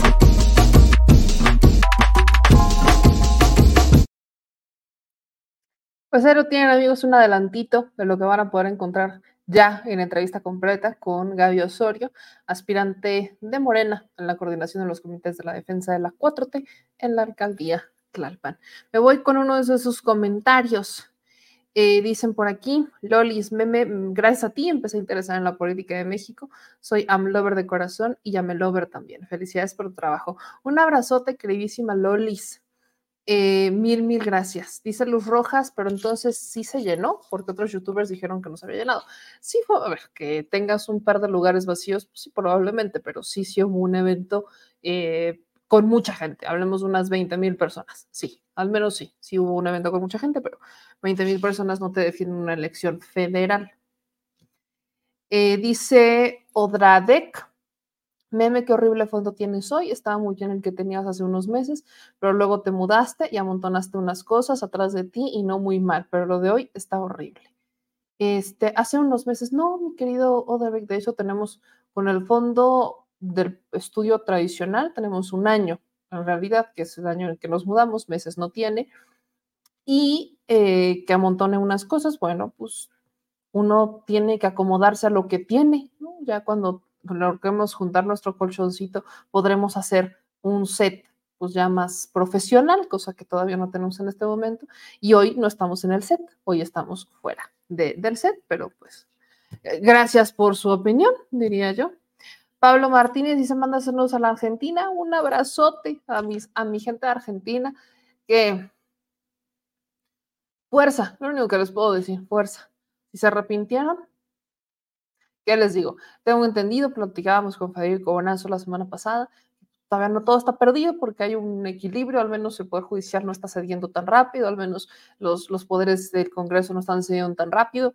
Yo, yo esperaría, y de verdad, de verdad espero que mi ley me calle la boca, yo lo he dicho, espero que sus medidas funcionen, pero si él piensa que van a funcionar en 45 años y con eso va, híjole, sí me, me preocupa bastante. Así que un abrazo a toda la Argentina. James Metco dice que argumento solo en contra de la derecha, pero que me falta crítica a tumores que se enquistan en Morena. Sí lo he hecho, mi querido James Metco, lo he cuestionado. Tan lo he cuestionado que pregúntame por qué Mario Delgado sigue sin aceptar una entrevista. No, sí, sí lo hemos cuestionado. Eh, entrevistamos a, al Fisgón, les dije yo no, a ver, a Fisgón no me le puedo ir encima porque pues no es una decisión del Fisgón, a Fisgón solamente le toca intentar convertirlo, ¿no? La parte más difícil, intentar el milagro, le toca a Fisgón. Pero la decisión es de la comisión de encuestas, la decisión es del partido como tal, de quién se queda y quién se va. Y yo he intentado un poco explicarles cómo está el tema de, los de las negociaciones. Hay ciertos municipios, incluso estados, que Morena por estrategia arriesgaría un poco a perder, sí, podrían arriesgarlo. Ah, dentro de la estrategia, Morena tiene que decir dónde son más fuertes y meter toda la carne al asador y quizás sacrificar los estados donde son más débiles o los municipios donde son más débiles y ahí es donde ceden un poco. Esas son estrategias también, saber dónde vas a, a dónde le vas a meter todo para ganar y a dónde puedes aflojar para perder y que probablemente podrías perder y que no te dolería tanto. Es un tema de estrategia. Pero eso no quiere decir que me voy a poner a justificar a Hank Rong. Yo personalmente, yo creo que es un impresentable.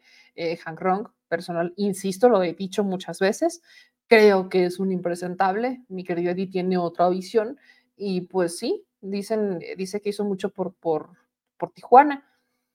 Pues sí, tal vez hizo mucho a través del deporte, pero pues también se benefició bien chido a través de los casinos, pero bien se, se benefició bien chido este, de esos temas, del deporte, de los casinos. Mm, yo no, yo no comparto. Vaya, hasta el Chapo Guzmán trató muy bien a su gente. Y trató muy bien a la gente ahí en, en Sinaloa. Y así que digas, híjole, qué, qué santo es el Señor. Pues no, ¿verdad? Entonces yo ahí no coincido mucho. De ahí en fuera, no, no, yo, yo soy realista, ¿eh? Yo soy bien realista.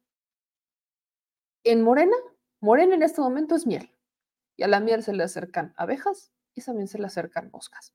Depende del partido si deja que todas las moscas se acaben la miel o si deja que las abejas sigan haciendo crecer el panal de miel.